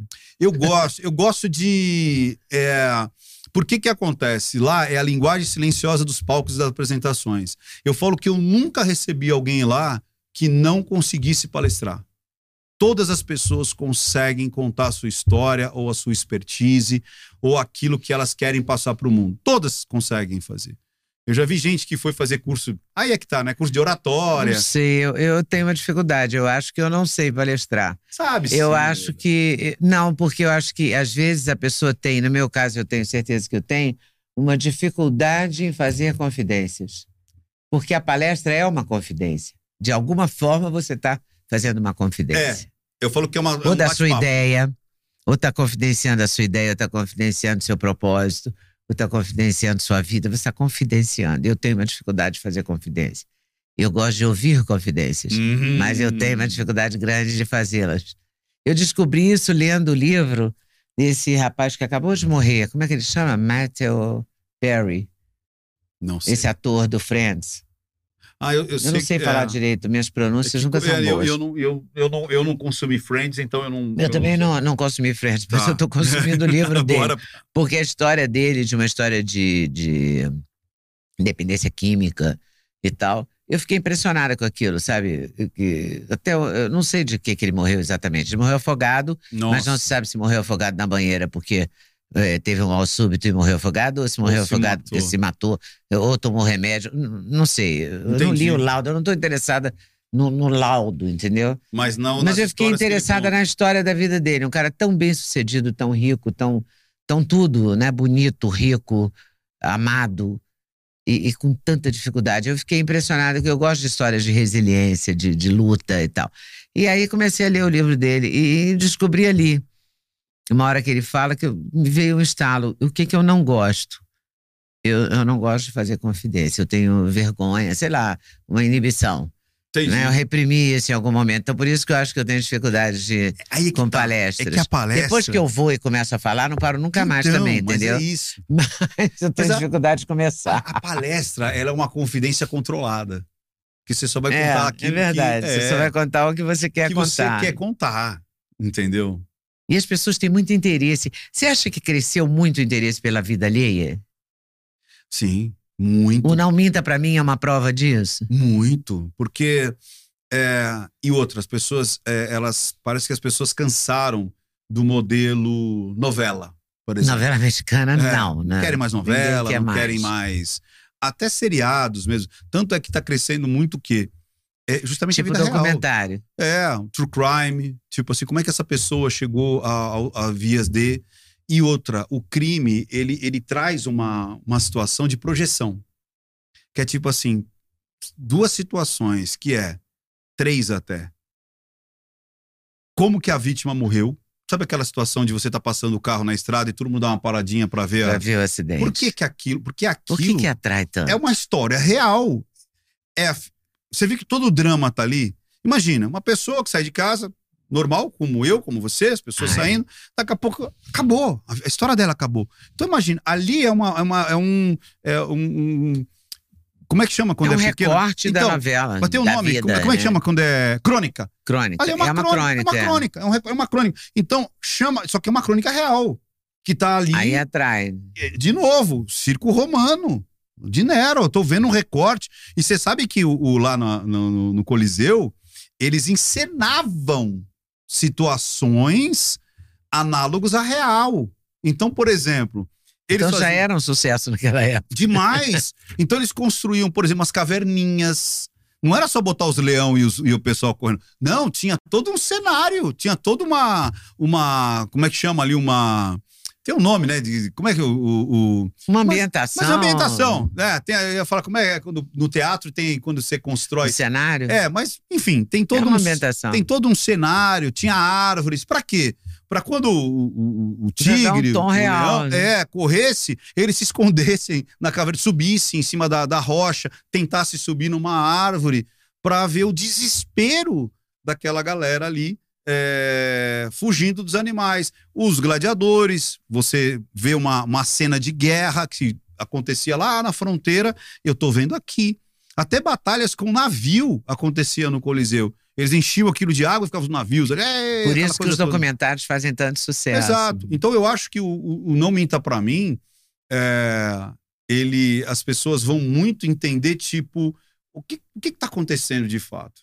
Como é que é essa história? Sabe uma coisa que eu tô tendo feedback muito legal, que é, mas muito, muito mesmo, que é, as pessoas estão percebendo que lá você vai ter a análise sem torcida. Por isso que eu falo, aqui não é torcida, aqui não é para cancelar e nem enaltecer e nem tomar partido de um lado. Nós vamos ver o que. E muitas vezes vai te desagradar.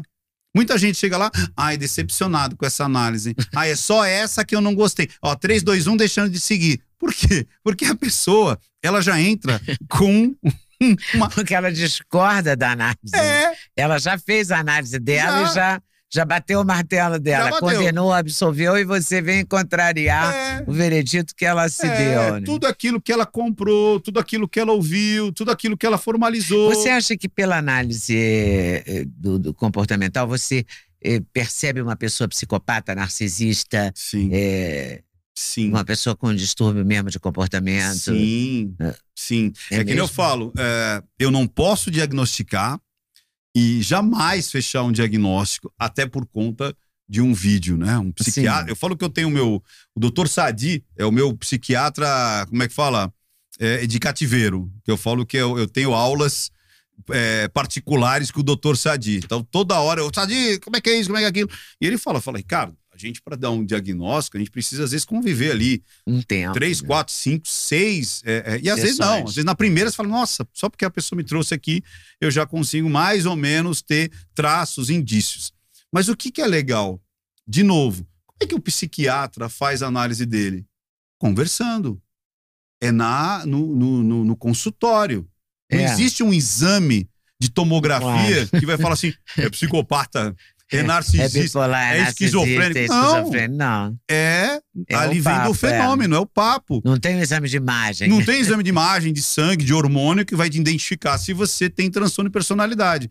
Então, é, tanto é que é, agora mesmo, segunda-feira, agora, agora essa passada, eu, eu abri um congresso internacional de medicina integrativa. E é a terceira vez já que eles me convidam, por quê? Porque eles falam, Ricardo, doutor Renato, inclusive, a Brita, ele fala o seguinte: é, o quanto é importante, o quanto é importante é a anamnese médica ter o contato e o conhecimento da linguagem silenciosa. Porque não é o que o paciente diz, É o que ele não diz. é, e é como ele diz. Ana Beatriz já falou isso a mesma coisa para mim.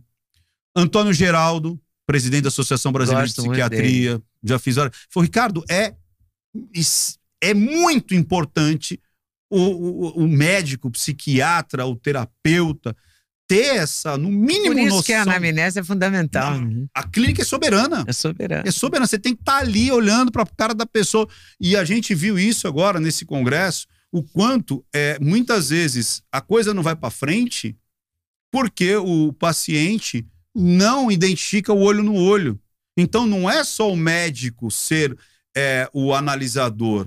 mas ele se postar como alguém que está interessado no paciente. Então, o corpo, o olhar dele, as perguntas, também fala assim: ai, dona Leda, então me conta, você está com uma dor onde?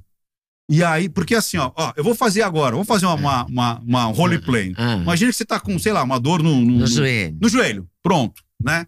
Dor no joelho. Eu sempre aí- tenho, essa eu é, posso e aí trabalhar. eu, eu, eu. E normalmente é assim, né? Normalmente. Daí vai, vai vir um monte de médico. "Ah, não é assim que vai ser." Então existem alguns médicos que é assim. Dona Leda, tudo bem? O que, que a senhora me conta? O que, que a senhora Ah, tem? eu tenho uma dor no joelho. Aham. Nunca mais ele olha pra sua cara e continua batendo Não é ali. assim? E você vai falando, falando, E ele vai falando. falando, você vai fazendo E ele né, não assim. presta atenção vai, no- "Uhum, nas uhum." suas Ah, é? contrações. Mas as onde que dói? Aí você fala, uhum, uhum. Você já foi atendido assim? Já. Agora imagina se eu faço isso e eu viro pra você e falo, então vai, vai me falando da dor do joelho, como é que é? É, é uma dor que dói sempre quando eu subo a escada, quando eu forço Uhum. o joelho. Esquerdo ou direito? Os dois. Ah, uhum. Esque- direito mais que o esquerdo. Já Tá. que é pra consultar, vou Você- consultar. Você pra- pratica esporte, alguma coisa? Não, eu faço Tá. umas fisioterapias. É. é, isso é ciático. Tá aqui, ó. Você vai tomar isso aqui, tá bom? O que, que você sentiu? É ciático. Não é ciático, é menisco. Ligamento Aí, cruzado, não tem nada que então, ver. Mas agora, imagine se fosse desse jeito. É lógico, eu não sei o que é, Sim, mas, mas é ciático. eu sei é que é. ciático. Sabe por quê que é ciático? Porque eu eu tenho essa experiência toda. Eu sei que é ciático. Só que, agora, vê, e o pessoal de casa vai ter essa mesma percepção.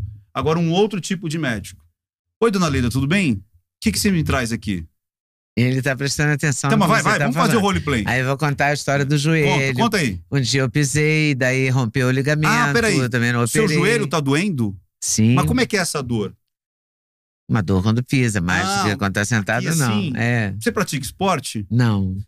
Meu filho me Ah. critica muito E, é- e é nos isso. dois joelhos? Nos dois joelhos, mais no direito que no É esquerdo. ciático. É ciático. Ó, você vai tomar isso aqui, você vai ver como você vai melhorar e tal, tal, tal. O que, que você sentiu? O agora? atendimento é diferente. Você entendeu? Embora eu não concorde com a conclusão. não, não, claro. é que eu dei uma chutada. Mas você tá entendendo? A pessoa vai dar o diagnóstico correto, mas não dá forma. Mas ela está comprometida com aquele paciente. E aí, aí é um comprometimento. E aí, sabe o que vai acontecer? Você mandou lá o cara tomar lá, sei lá, meia dúzia de remédio diferente, porque você sabe, você é especialista, você sabe, você já viu aquilo. Aquela pessoa é a 15 quinta, principalmente se for, for, for público, que está entrando para falar com você. Só que sabe o que vai acontecer com o paciente? Esse cara nem me ouviu, ele não sabe de nada. Tá maluco, me deu um monte de remédio, não vou tomar. Aí sabe o que acontece? Ele não aceita o tratamento, piora, quando chega na outra lá, na outra situação, o senhor tá tomando? Tô. Uhum, tô tomando. Aí ele fala, porra, mas eu dei isso, dei isso, dei isso, e não funcionou? Então agora toma mais isso aqui. Olha que loucura. Então não, não, não é que a língua. E é isso que as pessoas às vezes não entendem. Que elas falam. Agora tem muita gente entendendo. Muita gente fala assim: ah, então se a linguagem silenciosa funcionasse, ela seria usada nos tribunais, ou ela seria usada é, pela ciência e tudo Mas ela mais. é usada. Ela é usada. o problema é que eles acham que a linguagem silenciosa vai ser assim. Menisco. Ou então o, o- delegado lá vai chegar e falar assim: Você pegou na arma ontem? Pegou. Assassino. E não é assim. Agora, como eles vão usar? Vão usar. Me conta aí como é que foi a noite de ontem. Ah, não, noite de ontem. Opa, peraí. Eu senti alguma coisa, lógico, diálogo interno do delegado. Tá incongruente, tá esquisito, tá incompleto. Mudou a forma de falar bem na hora do, do momento ali do que aconteceu o crime. Isso Vou- pode ajudar, sobretudo, nas questões criminais, né? Vou fazer uma diligência. Vou pedir Porque mais. vai te dar uma pista para você buscar. É isso. Ah. Mas isso é muito utilizado, mas muito. Eu já dei treinamento para juízes, escolas de juízes. Por quê? Para você perceber essa essa incongruência. De novo, não é o que dizem, é como dizem. Então isso é muito usado, mas muito. Você chegou a fazer alguma análise do Guilherme de Pádua? Cheguei. E vou contar um segredo para Porque você. esse cara era muito estranho, né? Muito estranho. Sinistro. sinistro. E vou te falar, é, tem coisas que com certeza esse cara levou pro túmulo. As pessoas não Por sabem. exemplo? Que confidência as- você vai me fazer as- dessa história? Não, é porque eu tive a possibilidade de conversar com ele e não aproveitei. Aí ele morreu, tipo, dois meses depois. Jura? É. Eu tinha o contato direto, ele aceitou falar comigo. E mas alguma coisa me dizia, não, não fala com ele, não fala com ele. Eu fui postergando, fui postergando. Nunca falei isso pra ninguém. Se bobear até no meu celular, até hoje tem o celular dele. É Eu mesmo. anotei o celular dele, cadastrei, Ele queria falar com você? ele ia falar. Ele tinha aceitado falar comigo eu- e eu, e eu, mas alguma, talvez, sei lá, talvez eu descobrisse algo que não era pra eu descobrir, né? Algo, algo que não era pra pra eu saber. Mas você sabe que no caso, é, eu não sei se eu contei pra você da Glória Pérez, a mãe da. Não é Da mãe da Daniela. Dani, Daniela? Quando eu fiz a análise, ela entrou em contato comigo. Ela entrou em contato. E essa eu posso falar porque ela deixou a, a, a situação é, pública ali de, de tipo, não, tudo bem, Ricardo. E ela investigou, ela tem todas as fitas do julgamento, ela tem tudo. Muito. E aí, quando ela, ela entrou em contato, é, ela primeiro foi assim, acho que foi na época pelo Facebook ainda. No Facebook eu tenho print de tudo lá. Entrou em contato comigo assim, me dá o seu e-mail. Eu falei, putz, eu vou ser processado agora. Aí mandei o e-mail. Aí veio o e-mail dela, arroba globo.com. Aí mandou um monte de coisa. Um monte, uma tonelada de informação. Ela tem tudo. Eu falei, Glória, é... e, e era inquérito, eram as fotos da, da, Ela tem da tudo. Dani. Puta, era. Na hora É que eu comecei terrível. a ver, assim, eu parei e falei assim, ô. ô Glória. Glória, é, se você quer que eu tiro do ar a análise, você fala, eu tiro, você é mãe. Não quero nem saber. Você não precisa me mostrar nada, você não precisa. Ela falou, não, você conseguiu é, ler o Guilherme de Pádua. O que você disse dele na reportagem era o que ele fazia lá no tribunal do júri. E é psicopata? Era ele, psicopata. ele tinha um- uma. Como é que eu posso dizer? Ele era muito teatral. Muito teatral. Muito, muito convincente. Aí, Manipulador. né? novo, é. E aí. E ali foi uma, uma, uma, uma questão. E vou te falar mais ali. É uma questão de, de, de pólvora e, e faísca. A moça lá. é, não A era mulher dele. a mulher dele. E, e olha que interessante. Que era a mulher dele, né? É, e quando você a gente fala da situação, né? Quando a gente fala da situação, a gente só lembra dele. Você percebe que a gente não lembra dela? É verdade. Nem o nome dela, às vezes as pessoas É, eu lembram. não, não lembro o nome dela. Eu também não, não lembro. Então não é uma loucura isso? Mas Aí- eles mataram juntos. Então, E por que, que a gente nega? Quer dizer, a gente nega, a gente esquece ela. então, Esquece, entre aspas. então, por quê? Porque, na minha opinião, é... a gente tem uma personalidade extremamente forte ali também, manipuladora. Tão Eles manipuladora. entraram em, em sintonia, E- né? Era uma e- sintonia de manipulação e, E de ela doença. soube conseguir jogar isso também para o público como é ele. É só sendo- ele, né? Só ele. Sendo que, pelo que parece, pelos Estavam relatos, juntos o tempo todo. quem deu as tesouradas foi ela. Pelo que parece. Eu não tenho a certeza disso. Mas pelo menos ele diz isso. Então você vê que, na realidade, ele deu a gravata e ela com a tesoura. E ninguém fala dela, ninguém lembra nem no nome dela. Então você vê o poder de, de, de persuasão, de manipulação, que acho que era muito maior do que o dele ainda. Maior do que o da Suzane Ristoff, então. Eu tô falando. Ela era mais perigosa, ela é mais perigosa que a Suzane. Agora, a Suzane tem uma situação muito louca nesse momento, né? Porque ela está vivendo com um cara que tem guarda dos filhos, né? acho que são duas ou três filhas. É, você já imaginou a mãe dessas crianças saber que quem está cuidando das crianças é a Suzane Ristoffen? Meu Não, Deus. E, e assim, é, e aí entra num, num parâmetro. Aí, desculpa, mas não consigo. Não consigo nem É imaginar a complicação Não, e, disso. e o pior, Leda, que se a gente pegar. Se a gente. De novo. Será que eu não sou boa o suficiente? Mas não tem perdão, né? Se matar o pai, a então. mãe, armar essa. Porque você. Não é você que conclui que ela que armou tudo, ela É. que dirigiu a cena e Isso lá atrás eu já, eu já você tinha. conclui isso lá atrás. legal, que quando eu, fi- eu vi a, a- Eu já tinha visto várias coisas dela, né? E, e, foi- e ela foi uma das mais difíceis de analisar. porque ela tinha um padrão muito único, muito dela. E aí, é, é engraçado, de novo, né? Na época que ela estava entrevistando o Gugu, aí eu falei assim, gente, ela tá seduzindo o Gugu. Gente, ela tá manipulando o Gugu.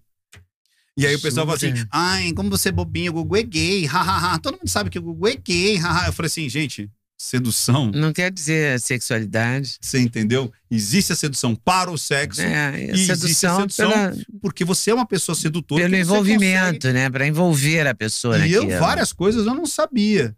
E aí, quando eu falei dela e também do Sandrão, eu falei assim: olha que interessante, né? Ela seduziu justamente o Sandrão, que era aquela garota. É, que comandava a prisão. Que comandava a prisão. Falei, nossa, à toa, né? Ela seduz, seduz. O Gugu, inclusive. Ela é manipuladora. O Gugu, além de ter pago aquela entrevista, ele se comoveu e deu uma máquina é, profissional de costura para ela. Que ela falou assim: ah, eu tô fazendo patchwork e tal. E ele deu uma máquina, além do que foi combinado, uma ou duas máquinas de, de costura, que é caríssimo aquelas máquinas de costura. Jura? Aí quando eu falei eu não que sabia ela era, nada disso. É, aí quando eu falei que ela era manipuladora, é, é, sedutora, teve uma, uma É sedutor barra manipulador. É, então, e aí que é legal, o Ulysses Campbell, ele escreveu o quê? Suzanne Richthofen, assassina e manipuladora. Olha. E aí quando ele começa a contar que ela, ele, ela só sobreviveu na, no, lá no, no, no sistema Na prisão, é. porque ela seduziu várias pessoas. ela seduziu o médico, que era gay, ela seduziu a diretora, que era hétero, ela fez a o, presidiária, o, que era gay. gay. O promotor, que acho que conseguiu fazer a mudança de, de, de presídio, é, era casado, acho que até quase perdeu ou perdeu a, a, mulher, porque o cara ficou apaixonado por ela. Então ela conseguiu. Meu Deus, que mulher perigosa. Exatamente.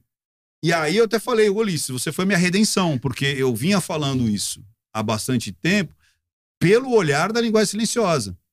E você veio através do jornal, jornal pelo olhar jornalístico de pesquisa, de mostrar, olha o que ela fez aqui. Tanto é que na, no livro que ele me dá, ele falou assim: aqui está a materialidade daquilo que você já tinha enxergado com a linguagem silenciosa. Olha. Foi muito legal ali a. Qual foi, assim, para a gente fechar, qual tá. foi a, a, a, análise que mais te surpreendeu e a que mais te comoveu? A que você ficou mais, assim, impressionado com você mesmo? Falou, poxa, eu sei muito sobre isso. Ixi. Eu, eu arrasei posso nessa. Não, posso, pode, de surpreender, eu posso falar mesmo? Pode. Essa vai dar pano pra manga, hein? Fala. Foi do ex-marido da Maria da Penha. Do, da, da Lei Maria da, da Penha, Maria aquela Penha. moça que ficou na cadeira de rodas? Exatamente. Exatamente. Te surpreendeu por quê? Porque, olha, vou, vou, vou contar rapidinho. Tá. Uh, ele. Uh, eu não sabia. Primeiro, o que, que eu sei do caso da Maria da Penha? Talvez o, o que você sabe. O que, que você sabe do caso da Maria da Penha? Eu sei que o marido fez alguma coisa que a deixou paraplégica. É. Bateu. Bateu. Queimou, não sei. Eu não sei exatamente detalhes. Pois é. Mas sei que ela ficou paralítica, daí veio a é. lei é. que tem o nome dela, porque o, o marido isso, fez isso. Isso. E o marido acho que nunca foi condenado, os filhos já pediram a condenação. Então. Não tem uma história assim? Cara, essa história daria um, um Leda Entrevista 2. mas eu, eu vou tentar ser bem, bem sucinto, mas bem sucinto mesmo. Uh, a história é. é, é que a gente, quanto tempo a gente tem? Um minuto? Não, temos mais, temos 10. É? Então tá, então vou contar rapidinho. Se tem 10, tá esse vale a pena. Olha que loucura. É, você viveu talvez até um pouco mais do que eu esse, esse momento. Isso foi em 83. Eu tinha 13 anos. Eu lembro dessas histórias que era tipo: o cara bateu tanto na mulher que ela ficou tetraplégica, uhum. paraplégica tal depois tentou matar ela eletrocutada e não sei o quê, aquela coisa toda. E é isso aí. O cara é um carrasco. Essa é história que eu sempre ouvi. A mídia Sim. contava essa história. Eu né? também. A, aquela Isto É, inclusive, uma vez fez matéria com ele de capa, é, ele, eu, ele de perfil, assim, dizendo assim, a face do, da violência doméstica no Brasil, blá, blá, blá, blá. Uh, e aí começaram a pipocar a gente falando assim, analisa o o Marco Antônio Heredia. Analisa o Marco Antônio Heredia. Analisa o Marco Antônio. Eu falei, quem é esse Marco Antônio Heredia? Não sei lá quem é o Marco Antônio Heredia. Aí alguém falou assim: não, é o ex-marido da Penha. Eu falei, cara, o cara bateu na mulher, quer que eu fale o que, que esse cara tá falando? Né? Bateu na mulher tal. E eu já contaminado, né? Aí ele tinha dado uma entrevista no canal pequenininho do Alexandre Paiva. Aí um dia eu falei, tá, sei lá, tô com folga, vou dar uma olhada. Começa a olhar o, o cara contando a história. Como é que foi o dia? O Alexandre Paiva contando. Ah, eu tava lá, cheguei com as minhas filhas, fui dormir, papapá, ouvi um barulho, babá, quando eu acordei, os caras me agarraram, babá, me deram um tiro aqui. Ah, mostra o tiro. E ele mostrando, eu falei, eu virei pro Rian, que é da minha equipe, falei, Rian, esse cara tá contando a verdade. E o que eu faço agora? O que, que eu faço? 40 anos de história. Eu ouvi essa história a vida Mas você inteira. acha que essa história é mentirosa, na verdade? A história que as pessoas ficaram sabendo, ela é totalmente mentirosa. Ela não se sustenta se você lê o inquérito. Não é o que ele conta, é o que está no inquérito. No inquérito. Ele não é culpado? Não. Ele, Ele não foi- deixou Ele paralítica? foi, ele foi condenado. Então vamos lá. O que, que a justiça diz? Só para você ter uma ideia, ele foi condenado é, faltando seis meses para caducar o, a, A, co- a- a- a- a- questão dele. Por quê? Porque não tinha, não tinha indícios é, mínimos para ele ser condenado. E Por que, que ele foi condenado? Uma injustiça? Pois é, porque começaram a criar. Tem um monte de coisa. Uma que- narrativa? Uma narrativa. que levou é à eu condenação. ele. Aí vamos lá. Ele nega? Nega. Ele já escreveu acho que mais de, de 20 livros sobre esse assunto. Teve agora um especial na, na Brasil Paralelo, porque eu, eu, eu levei a história para lá e eu, e, e eu falei, tá aqui, ó. Os caras falaram, não, não acredito que é assim. Eu falei, pesquisa, vai lá. Você ter uma ideia, é, ele nunca encostou a mão nela. Palavras de quem? Dela. Numa entrevista pro Pochá, o Pochá falou, mas e aí? Ele te batia? Como é que ele te batia? Ele falou, não, ele nunca me bateu. Era uma violência psicológica. A própria Maria da Penha fala: ele nunca encostou a mão em mim. Só que todo mundo. Mas e o tiro? Ah, não, então ele forjou um assalto, aí deu um tiro em mim com uma, com uma escopeta, e depois ele se feriu com uma faquinha. Tem laudo médico. Ele tomou um tiro de 38. Ela toma um tiro e ele toma um tiro. Então existiam assaltantes? Existiram os assaltantes, inclusive a perícia. Isso que eu tô falando tá na perícia. A perícia diz, ó, houve é, arrombamento do carro, do porta-mala do carro, encontramos material do roubo dentro do carro, arrombaram a pérgola, arrombaram a porta de entrada, tem situação de luta, tem o, o, o, cara foi levado para o hospital, tomou um tiro, ficou quatro dias internado. Tanto é que o primeiro que é encontrado ferido é ele, depois encontram ela. E ela ficou paraplégica por causa do tiro? Do tiro de, de, de Do bandido. 20 a 3 metros e meio. De um bandido. Então, e como é que ele. De um bandido, porque entra os bandidos na casa, dão um tiro nela, ele entra. Na realidade é o seguinte: ele vai ver o barulho. Tá acontecendo barulho, eu vou lá ver o barulho. Os caras enforcam ele. E ele lutando, porque o 38 era dele. Ele... E aí ele dá um tiro pra cima. No que ele dá um tiro pra cima, ele ouve um tiro também no quarto. Porque todo mundo viu só dois tiros. Porque teve esse primeiro tiro, pum, pra que ele, cima. que vai pra cima e depois o tiro que o cara pega o revólver dele e dá um tiro nele. E eles fogem. Então, olha que E quem doideira. deu o tiro na Maria da Penha? Um dos bandidos. Um dos bandidos. Aí vamos lá. Ela toma um tiro, ele toma um tiro. Rapidamente, as meninas que trabalham lá entram na casa, encontram ele ensanguentado, chamam os vizinhos, os vizinhos vêm e chamam a polícia. Cadê as armas do crime? Quer dizer, o cara dá um tiro na mulher, dá um tiro nele mesmo e as armas sumiram. Ah, não tem essa. Não tem arma, ninguém achou as armas. Aí depois de um ano, um ano, um ano, fizeram uma busca e apreensão no onde ele morava. Um ano depois. Deu a. Como é que chama a menina? Olen- Olendina. É- A Rita e a Olendina. As duas trabalham na casa. A Olendina disse assim: o patrão e a patroa viviam bem, até a patroa encontrar as cartas da amante. Ninguém sabe disso. Por que, que isso não, ninguém ficou sabendo? Tá lá no inquérito. Eles viviam bem. Mas quem manipulou isso para chegar nessa condenação? A opinião pública, os Tem advogados? várias coisas que eu não posso, mas tem. O Brasil tem livro, uma cadeira tem livro. ONU, Ele escreveu um livro. tem. Mas se você assistir na, na Brasil Eu Paralelo, vou assistir no Brasil Paralelo, eu não assisti. a arma que eles aprenderam um ano depois, porque daí ela pede a separação, aquela coisa toda, tal, tal, tal. Primeiro, tem existem É um estu- especial Maria da Penha? Maria da Penha. Existem é, advogados Vale que a- conferir. existem advogados até hoje dizendo assim, Ricardo, mas nas escolas de advocacia, na, na faculdade de advocacia de direito, o professor leva isso como exemplo e diz que ele tentou matar ela eletrocutada. A casa nunca teve banheira. Nunca. Um único banheiro tinha eletricidade, que era o banheiro das meninas, das crianças. Do, do adulto, que era dele, porque a Ceará, calorzão, não tinha. E detalhe, sabe que a, a, o que a própria Maria da Penha diz na, na, no, no depoimento? Eu acho que ele tentou me matar. Isso depois de oito meses. Então, enquanto ela tomou o tiro, ele tratou dela, ia duas vezes por mês no Sara Kubitschek.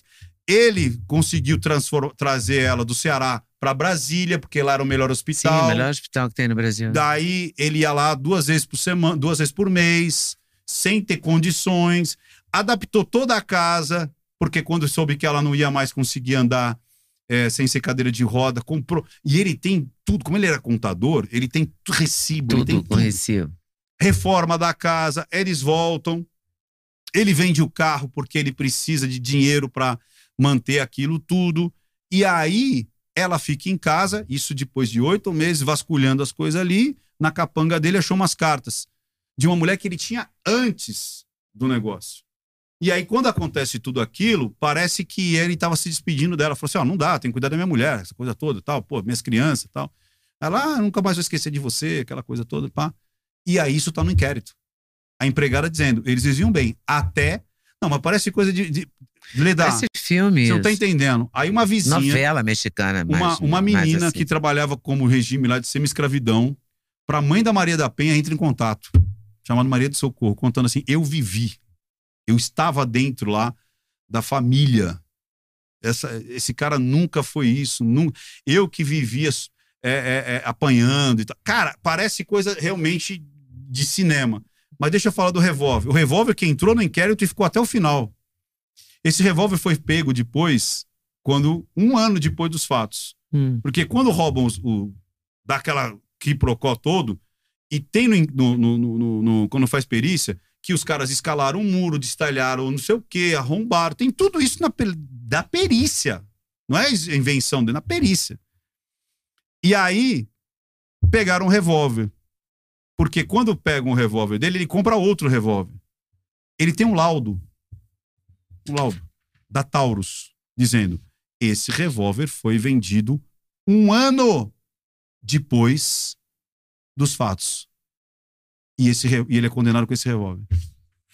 Como é que o cara pode ser condenado com um revólver que foi produzido um ano depois dos fatos? Não, é cada buraco, é cada, Deus, cada absurdo. doida. Cada... Só que aquele negócio não tinha rede social, né? Então, era uma comunicação. Ele tá preso, tá solto, tá o quê? Não, aí, aí com 19 anos e meio, acontece uma coisa muito doida que eu não, eu não posso falar, porque daí eu vou mexer com os advogados, mas é uma coisa é, ridícula que acontece, né? É, Uma bizarrice. Uma bizarrice absurda. Depois, quando acabar as luzes aqui, eu te falo. E aí, ah, na época ele reconhece os dois, dois caras que entraram. Um era o, o, o Paulo Maravilha e o, e o Negão, conhecido pela alcunha de Negão. Eu não lembro agora o nome dele. E o Paulo Maravilha. E, e aí diz que ele não reconheceu ninguém. E ele reconheceu. E ele tem cartas da época dizendo por que, que meu processo não anda. Eu reconheci as pessoas, protocolado com a Secretaria Pública. Ele mandou carta para todo lugar dizendo: Eu reconheci, eu quero que o inquérito ande, eu tô com medo desses caras. Olha que doideira. E o inquérito não anda. Não, lógico que não. Aí andou dele. Que ele era o culpado e não os caras que ele reconheceu. Mas é um monte de buraco que ninguém ficou sabendo. Até hoje tem gente que acha que ele bateu na mulher, que é. ele tentou eletrocutar. Ah, no, no, no, no processo está dizendo assim: ela diz assim, eu acho que ele tentou me matar. Porque eu fui abrir o chuveiro e tomei choque. Juro para você. Tomou choque em hora de abrir o registro. Quem nunca tomou choque abrindo o registro? E aí ela fala ainda. Perguntei para ele: Ó, oh, eu tomei choque. Ele falou: deve ser o fio terra. Vou reparar. Leda, tá no inquérito. Ele tá condenado, tá preso? Não, aí ele foi, acho que em 2000, tipo, 20 anos depois, 83, 93, 2002, por aí ele fica ele é condenado, mas ele fica preso acho que dois anos, três anos, depois ele já sai. Mas aí acabou com a vida do homem. Porque daí, quando ele sai, acho que em 2003, 2006, a Isto É faz essa reportagem. E, aí? e ele era a cara da violência é, contra a mulher e tal, porque ele que fez. E aí lá na, na Isto É, e, eu, e, e ele tem tudo isso daí. Era assim: ele tentou matá-la, tentou eletrocutá-la e ainda estuprou. Aí meteram já um estupro também. Sendo que tem palavras delas. Então, a gente não está falando da lei Maria da Penha, que é a lei 10.800 alguma coisa. A lei é muito boa. A lei salvou já muitas mulheres. Nós estamos falando do caso Maria da Penha. Que o caso é uma história muito louca. Por isso que às vezes Muito as pessoas confundem. Não, então você E está esse foi o caso, eu está te perguntei protegendo. o que mesmo, que o caso que mais te comoveu, Foi, não Foi me esse. impactou, porque mais impactou. imagina, eu já eu estava contaminado com aquela história. Claro, E quando eu vi aquilo, eu falei, como é que eu vou fazer essa análise? Eu falei, eu não vou fazer. E qual é o caso que você não fez? Porque eu tenho que terminar essa entrevista É. algum dia, mas eu quero essa informação também. Eu acho, ó, teve dessa menina que eu que eu que eu falei, não vou fazer. É, né, essa daquela- mas- É, essa tem- você não acreditou, né, também. Por isso que você não quis não, não, fazer. porque tinha uma prova, claro, que a menina estava morta. E ficou Então não tinha re- sentido aquele isso. rebuliço, É, não tipo, tinha sentido. Ah, nariz era uma coisa falsa, era uma falei, narrativa. uma menina, coitada, que acabou de se matar Uhum. e tudo mais, entendeu? E, e- É. pela única questão se ela estava viva ou morta. Diferente do amendoim, por exemplo, que ali a gente viu. Ele não aguentou o tranco. Não aguentou o mesmo. tranco. E ele fala muito isso. Eu não tô aguentando, eu quero sumir, eu quero dormir, não acordar. Que a gente falou muito com o doutor Antônio Geraldo sobre é, os indícios do suicida. O indício daquela pessoa que está entrando em depressão. Que às vezes a linguagem silenciosa consegue identificar com maior clareza. Uhum. Que é você estar com o ouvido afinado para certas palavras fazem assim, elas gritam. Como eu fiz agora na análise do Alexandre. Várias coisas ali. De novo, a internet fez o quê? Pegou tudo que era fake para dizer que o cara era um monstro. Ó, olha aqui, nessa. E era vídeo de pegadinha, vídeo de trollagem. Vídeo... Você tá entendendo? Então vamos pegar, vamos pegar qualquer coisa. Mas ele era grosseiro com ela É, mesmo. entendeu? Mas vamos pegar vídeo de trollagem, vídeo de Não, justamente. não, não sabe tô aquelas falando coisas de. piadinhas. Sabe aquelas coisas do Tô falando Gugu? assim, as entrevistas, as coisas que aparecem que ele é grosseiro. É, Parece que ele era um cara meio grosseiro. Ou era. É, ele é um cara É, pega aquilo que vai relatar o cotidiano. É, não, mas aquilo, não- não que é montado. É, não é montado, não é assim, em função desse episódio. Você Do entendeu? episódio da E casa aí- dela, da cozinha, da agressão, etc. Não é disso, é de outra coisa. É, então. Mas qual o caso que você não, que você não fez e Ah, você gostaria de ter fiz- feito? Ah, que eu. Não, eu falo que eu gostaria de trocar ideia com a Suzane Richthofen, com o Maníaco do Parque. esses Maníaco do dois- parque. Porque esse aí é um cara extremamente sedutor também. Imagina que esse cara encontrava as meninas dentro do ônibus, indo para algum canto. Não é que ele abordava no. E Então, ele seduzia pra ir pro parque? E elas desciam do ônibus e entravam no ele. parque, dois quilômetros pra frente. Eu falo, cara, que nível de sedução esse cara tem? O cara nem é bonito, nem é rico, nem. E nem consegue conca- conca- concatenar uma frase inteira. É, concatenar. O que, É, que é? o que cara, ele isso? fala, você vê ele falando com. Como é que chama lá o Rezende? Lá, Corta pra mim. Marcelo ah, Rezende. Marcelo que disse, que Deus o Aí, tenha, o Marcelo tem uma Marcelo. hora que ele dá uma travada. Marcelo Rezende. O cara, Experientíssimo. ele dá um. hum, e aí, é, é, é, é, e o cara não consegue falar uma frase inteira ali. Que loucura. É uma frase, o cara é muito, sabe? E, então tem vários assim que eu olhei e falei assim, porra, esses eu queria. Queria É. ter feito. Você fez, a- só pra terminar, você fez aquela mulher do que. É, é, casada com um japonês, Fiz aqui, Matsu, picotou lá. Matsu? Fiz a Matsunaga, Elisa Matsunaga. Matsunaga, é. É, fiz também. Acho que a gente vai precisar de um, de, de novo, ler da entrevista 2. É, vamos, Ricardo Ventura, dois, a missão. né? Mas eu acho Não, que mas- eu nunca fugi de. de, de E essa você chegou a fazer? Fiz, fiz dela, fiz do ah, eu não do vi Parque, dela, preciso fiz. ver. É bem interessante. Eu fiz na época, inclusive. Fiz na época. Então só, só falta. Eu, eu acho que deixar de fazer, às vezes é quando é uma coisa muito. Uma coisa pequena, assim, menor. Não, não, é tipo, eu, eu, eu falo assim, isso. é- Óbvia. não tanto. Que, me pedem muitas coisas que às vezes é tipo assim, não. E as pessoas participam muito, vai- escrevem, pedem. muito, muito. É que às vezes não vai. Eu gosto muito agora de fazer que, que dê um paralelo com o que eu posso levar para a vida. Então, o que, que eu posso levar Você fala com uma contribuição, assim. com uma atribuição? Tipo que, ah, analisei a Ana. Porra, Ana, nós estamos falando de violência doméstica, de um relacionamento às vezes patológico, né? Você sair eh, depois de 25 anos, começar a vida. Então, você consegue trazer Uhum. daquela moça lá da, da- do vôlei que se matou. Ah, eu sei. Eu conheci ela Aquela deu um mais. menos de um mês antes dela se matar. Então, aquela deu mais de 600 mil views. Ali também tem um paralelo bem legal, que é o lance de Valesca, abdicar- né? A Valesca. É. Valeuska, né? Que acho que é um negócio assim. Tem um? Mas, enfim, ali tem uma coisa muito legal, que não é o suicídio Mas pelo eu suicídio. não, não- eu não poderia imaginar eu acho uma que você vai pessoa. gostar de assistir. Eu tive com ela numa mesa redonda, é, falando para pessoas assim, num restaurante, num espaço que nem desse estúdio, Entendi. um mês antes. Eu Não, não, um eu não tinha uma- nenhum sinal, era uma mulher bonita, é. realizada, bem-sucedida, parecia super do bem, Então. super bem. Ela me deu um livro É, sobre a ela vida dela, um me deu aquele livro. Eu falei, vou fazer uma live com você, vamos fazer. Não deu tempo de Não deu. marcar, menos de um mês Não, depois. tanto é que você vê, ela, ela faz um podcast num dia e ela se mata se no outro. mata no outro. No é outro. muito louco, muito, muito.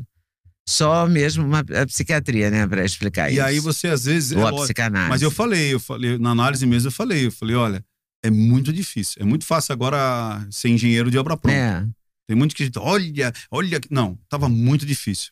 A não ser por dois, três pontinhos que eu tivesse conversando com ela, eu ia falar, tá normal, nada diferente do que uma pessoa, é, às vezes, que tá com dor de cabeça, tá com uma cólica, ou tá pensando, putz, será que eu deixei a panela do feijão no- em casa, acesa ou não? Sabe? Não é uma coisa nada gritante. gritante. Mas o que pega ali é, de novo, o que as pessoas abdicam por, por o sucesso, né? Por aquilo que eu quero muito. E, e às vezes as pessoas não estão preparadas pro, pelo ônibus. Então é tipo assim, ela foi melhor do mundo, atleta olímpica, é, Ela foi super campeã. mas o que, que ela deixou, entendeu, Leda? E às vezes é isso que as pessoas não ponderam quando vão atrás do seu grande objetivo. Então, é, é- é- vou contar assim rapidamente. não, é, Pelo amor é, de Deus. não, é. Que é assim, ó. Por exemplo, é, tem gente que Essa quer conhecer. é do jeito que É, o Duda gosta, é. enorme. Ó, tem gente que gosta de conhecer o mundo. E pensa assim, nossa, o cara já conheceu 80 países, é mochileiro pelo mundo. Eu já conversei com um cara que era um grande mochileiro, conheceu muitos países, e ele estava no aniversário, e ele falou assim: Puxa, eu queria ter aquilo, cara. Eu sinto falta daquilo. Eu falei, daquilo o quê? Olha o pai brincando com o filho, uma família ali. Eu nunca vou ter isso aí.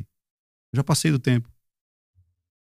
Você tá entendendo? Então, às vezes, aquele pai que tá lá trocando fralda, correndo com a criança com dor de dente no meio da noite, fala assim: Nossa, eu queria estar hoje no Alasca, eu queria estar. o cara que foi pro Alasca, que foi pro Tibete, foi- de repente fala: Porra, eu queria aquilo. Então você nunca vai ter tudo. É, Agora você tem que en- entender e digerir isso. E priorizar o que você Todo sucesso tem um fracasso interno. Isso é uma frase que eu tirei lá da. Leda, todo sucesso tem um fracasso interno. Todo. Agora você vai conseguir suportar esse fracasso de que esse sucesso vai te trazer? Esse que é a, que é a grande sacada da vida. E você tá calmo nisso. Tipo assim, ok, eu não vou ter tudo, eu vou conseguir algumas coisas, outras não, e tá tudo bem. Acho que é uma boa frase, né? Pra terminar. Tá ótimo. Como é que é? O sucesso? Todo sucesso tem um fracasso interno. Vou pensar mais sobre isso. Ricardo Ventura, muito obrigado. Eu tô com saudade já, Leda. Já... Ricardo Ventura, a missão, É. parte 2. Combinado? Ledinha, é uma honra sempre. Muito obrigado. É uma honra para mim. Eu que fico Pra muito mim. grata pelo seu. Pela sua generosidade mesmo, sabe? De contar a sua história, de contar os casos, de conversar. Um barato. Muito obrigado. Obrigado, eu que agradeço.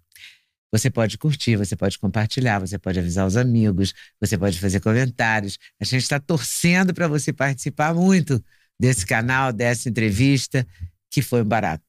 Com certeza, eu adorei. E se der Espero tempo, o pessoal vai no. Não Minta Pra Mim. Ah, não minta para mim. Não Minta Pra Mim. Vai lá, de Claro. repente dá chance o pessoal vai, no Congresso. Claro, Se vai não der, curtir, vai curtir Uma tudo outra isso. coisa vai, vai perceber vai lá. curtir todo esse trabalho do Ricardo e vai se informar. Show. E vai descobrir novos lados, como eu descobri aqui agora, você vai descobrir também. E nós descobrimos juntos, né? Porque É. eles também descobriram a história Maria da Penha aqui agora. É. Mas você vai descobrir outras histórias lá no Não Minta Pra Mim. Mas não esquece do Toledo Nag, não, de curtir, compartilhar, tá? É Fazer tudo direitinho, comentar e espalhar. Valeu. Até mais.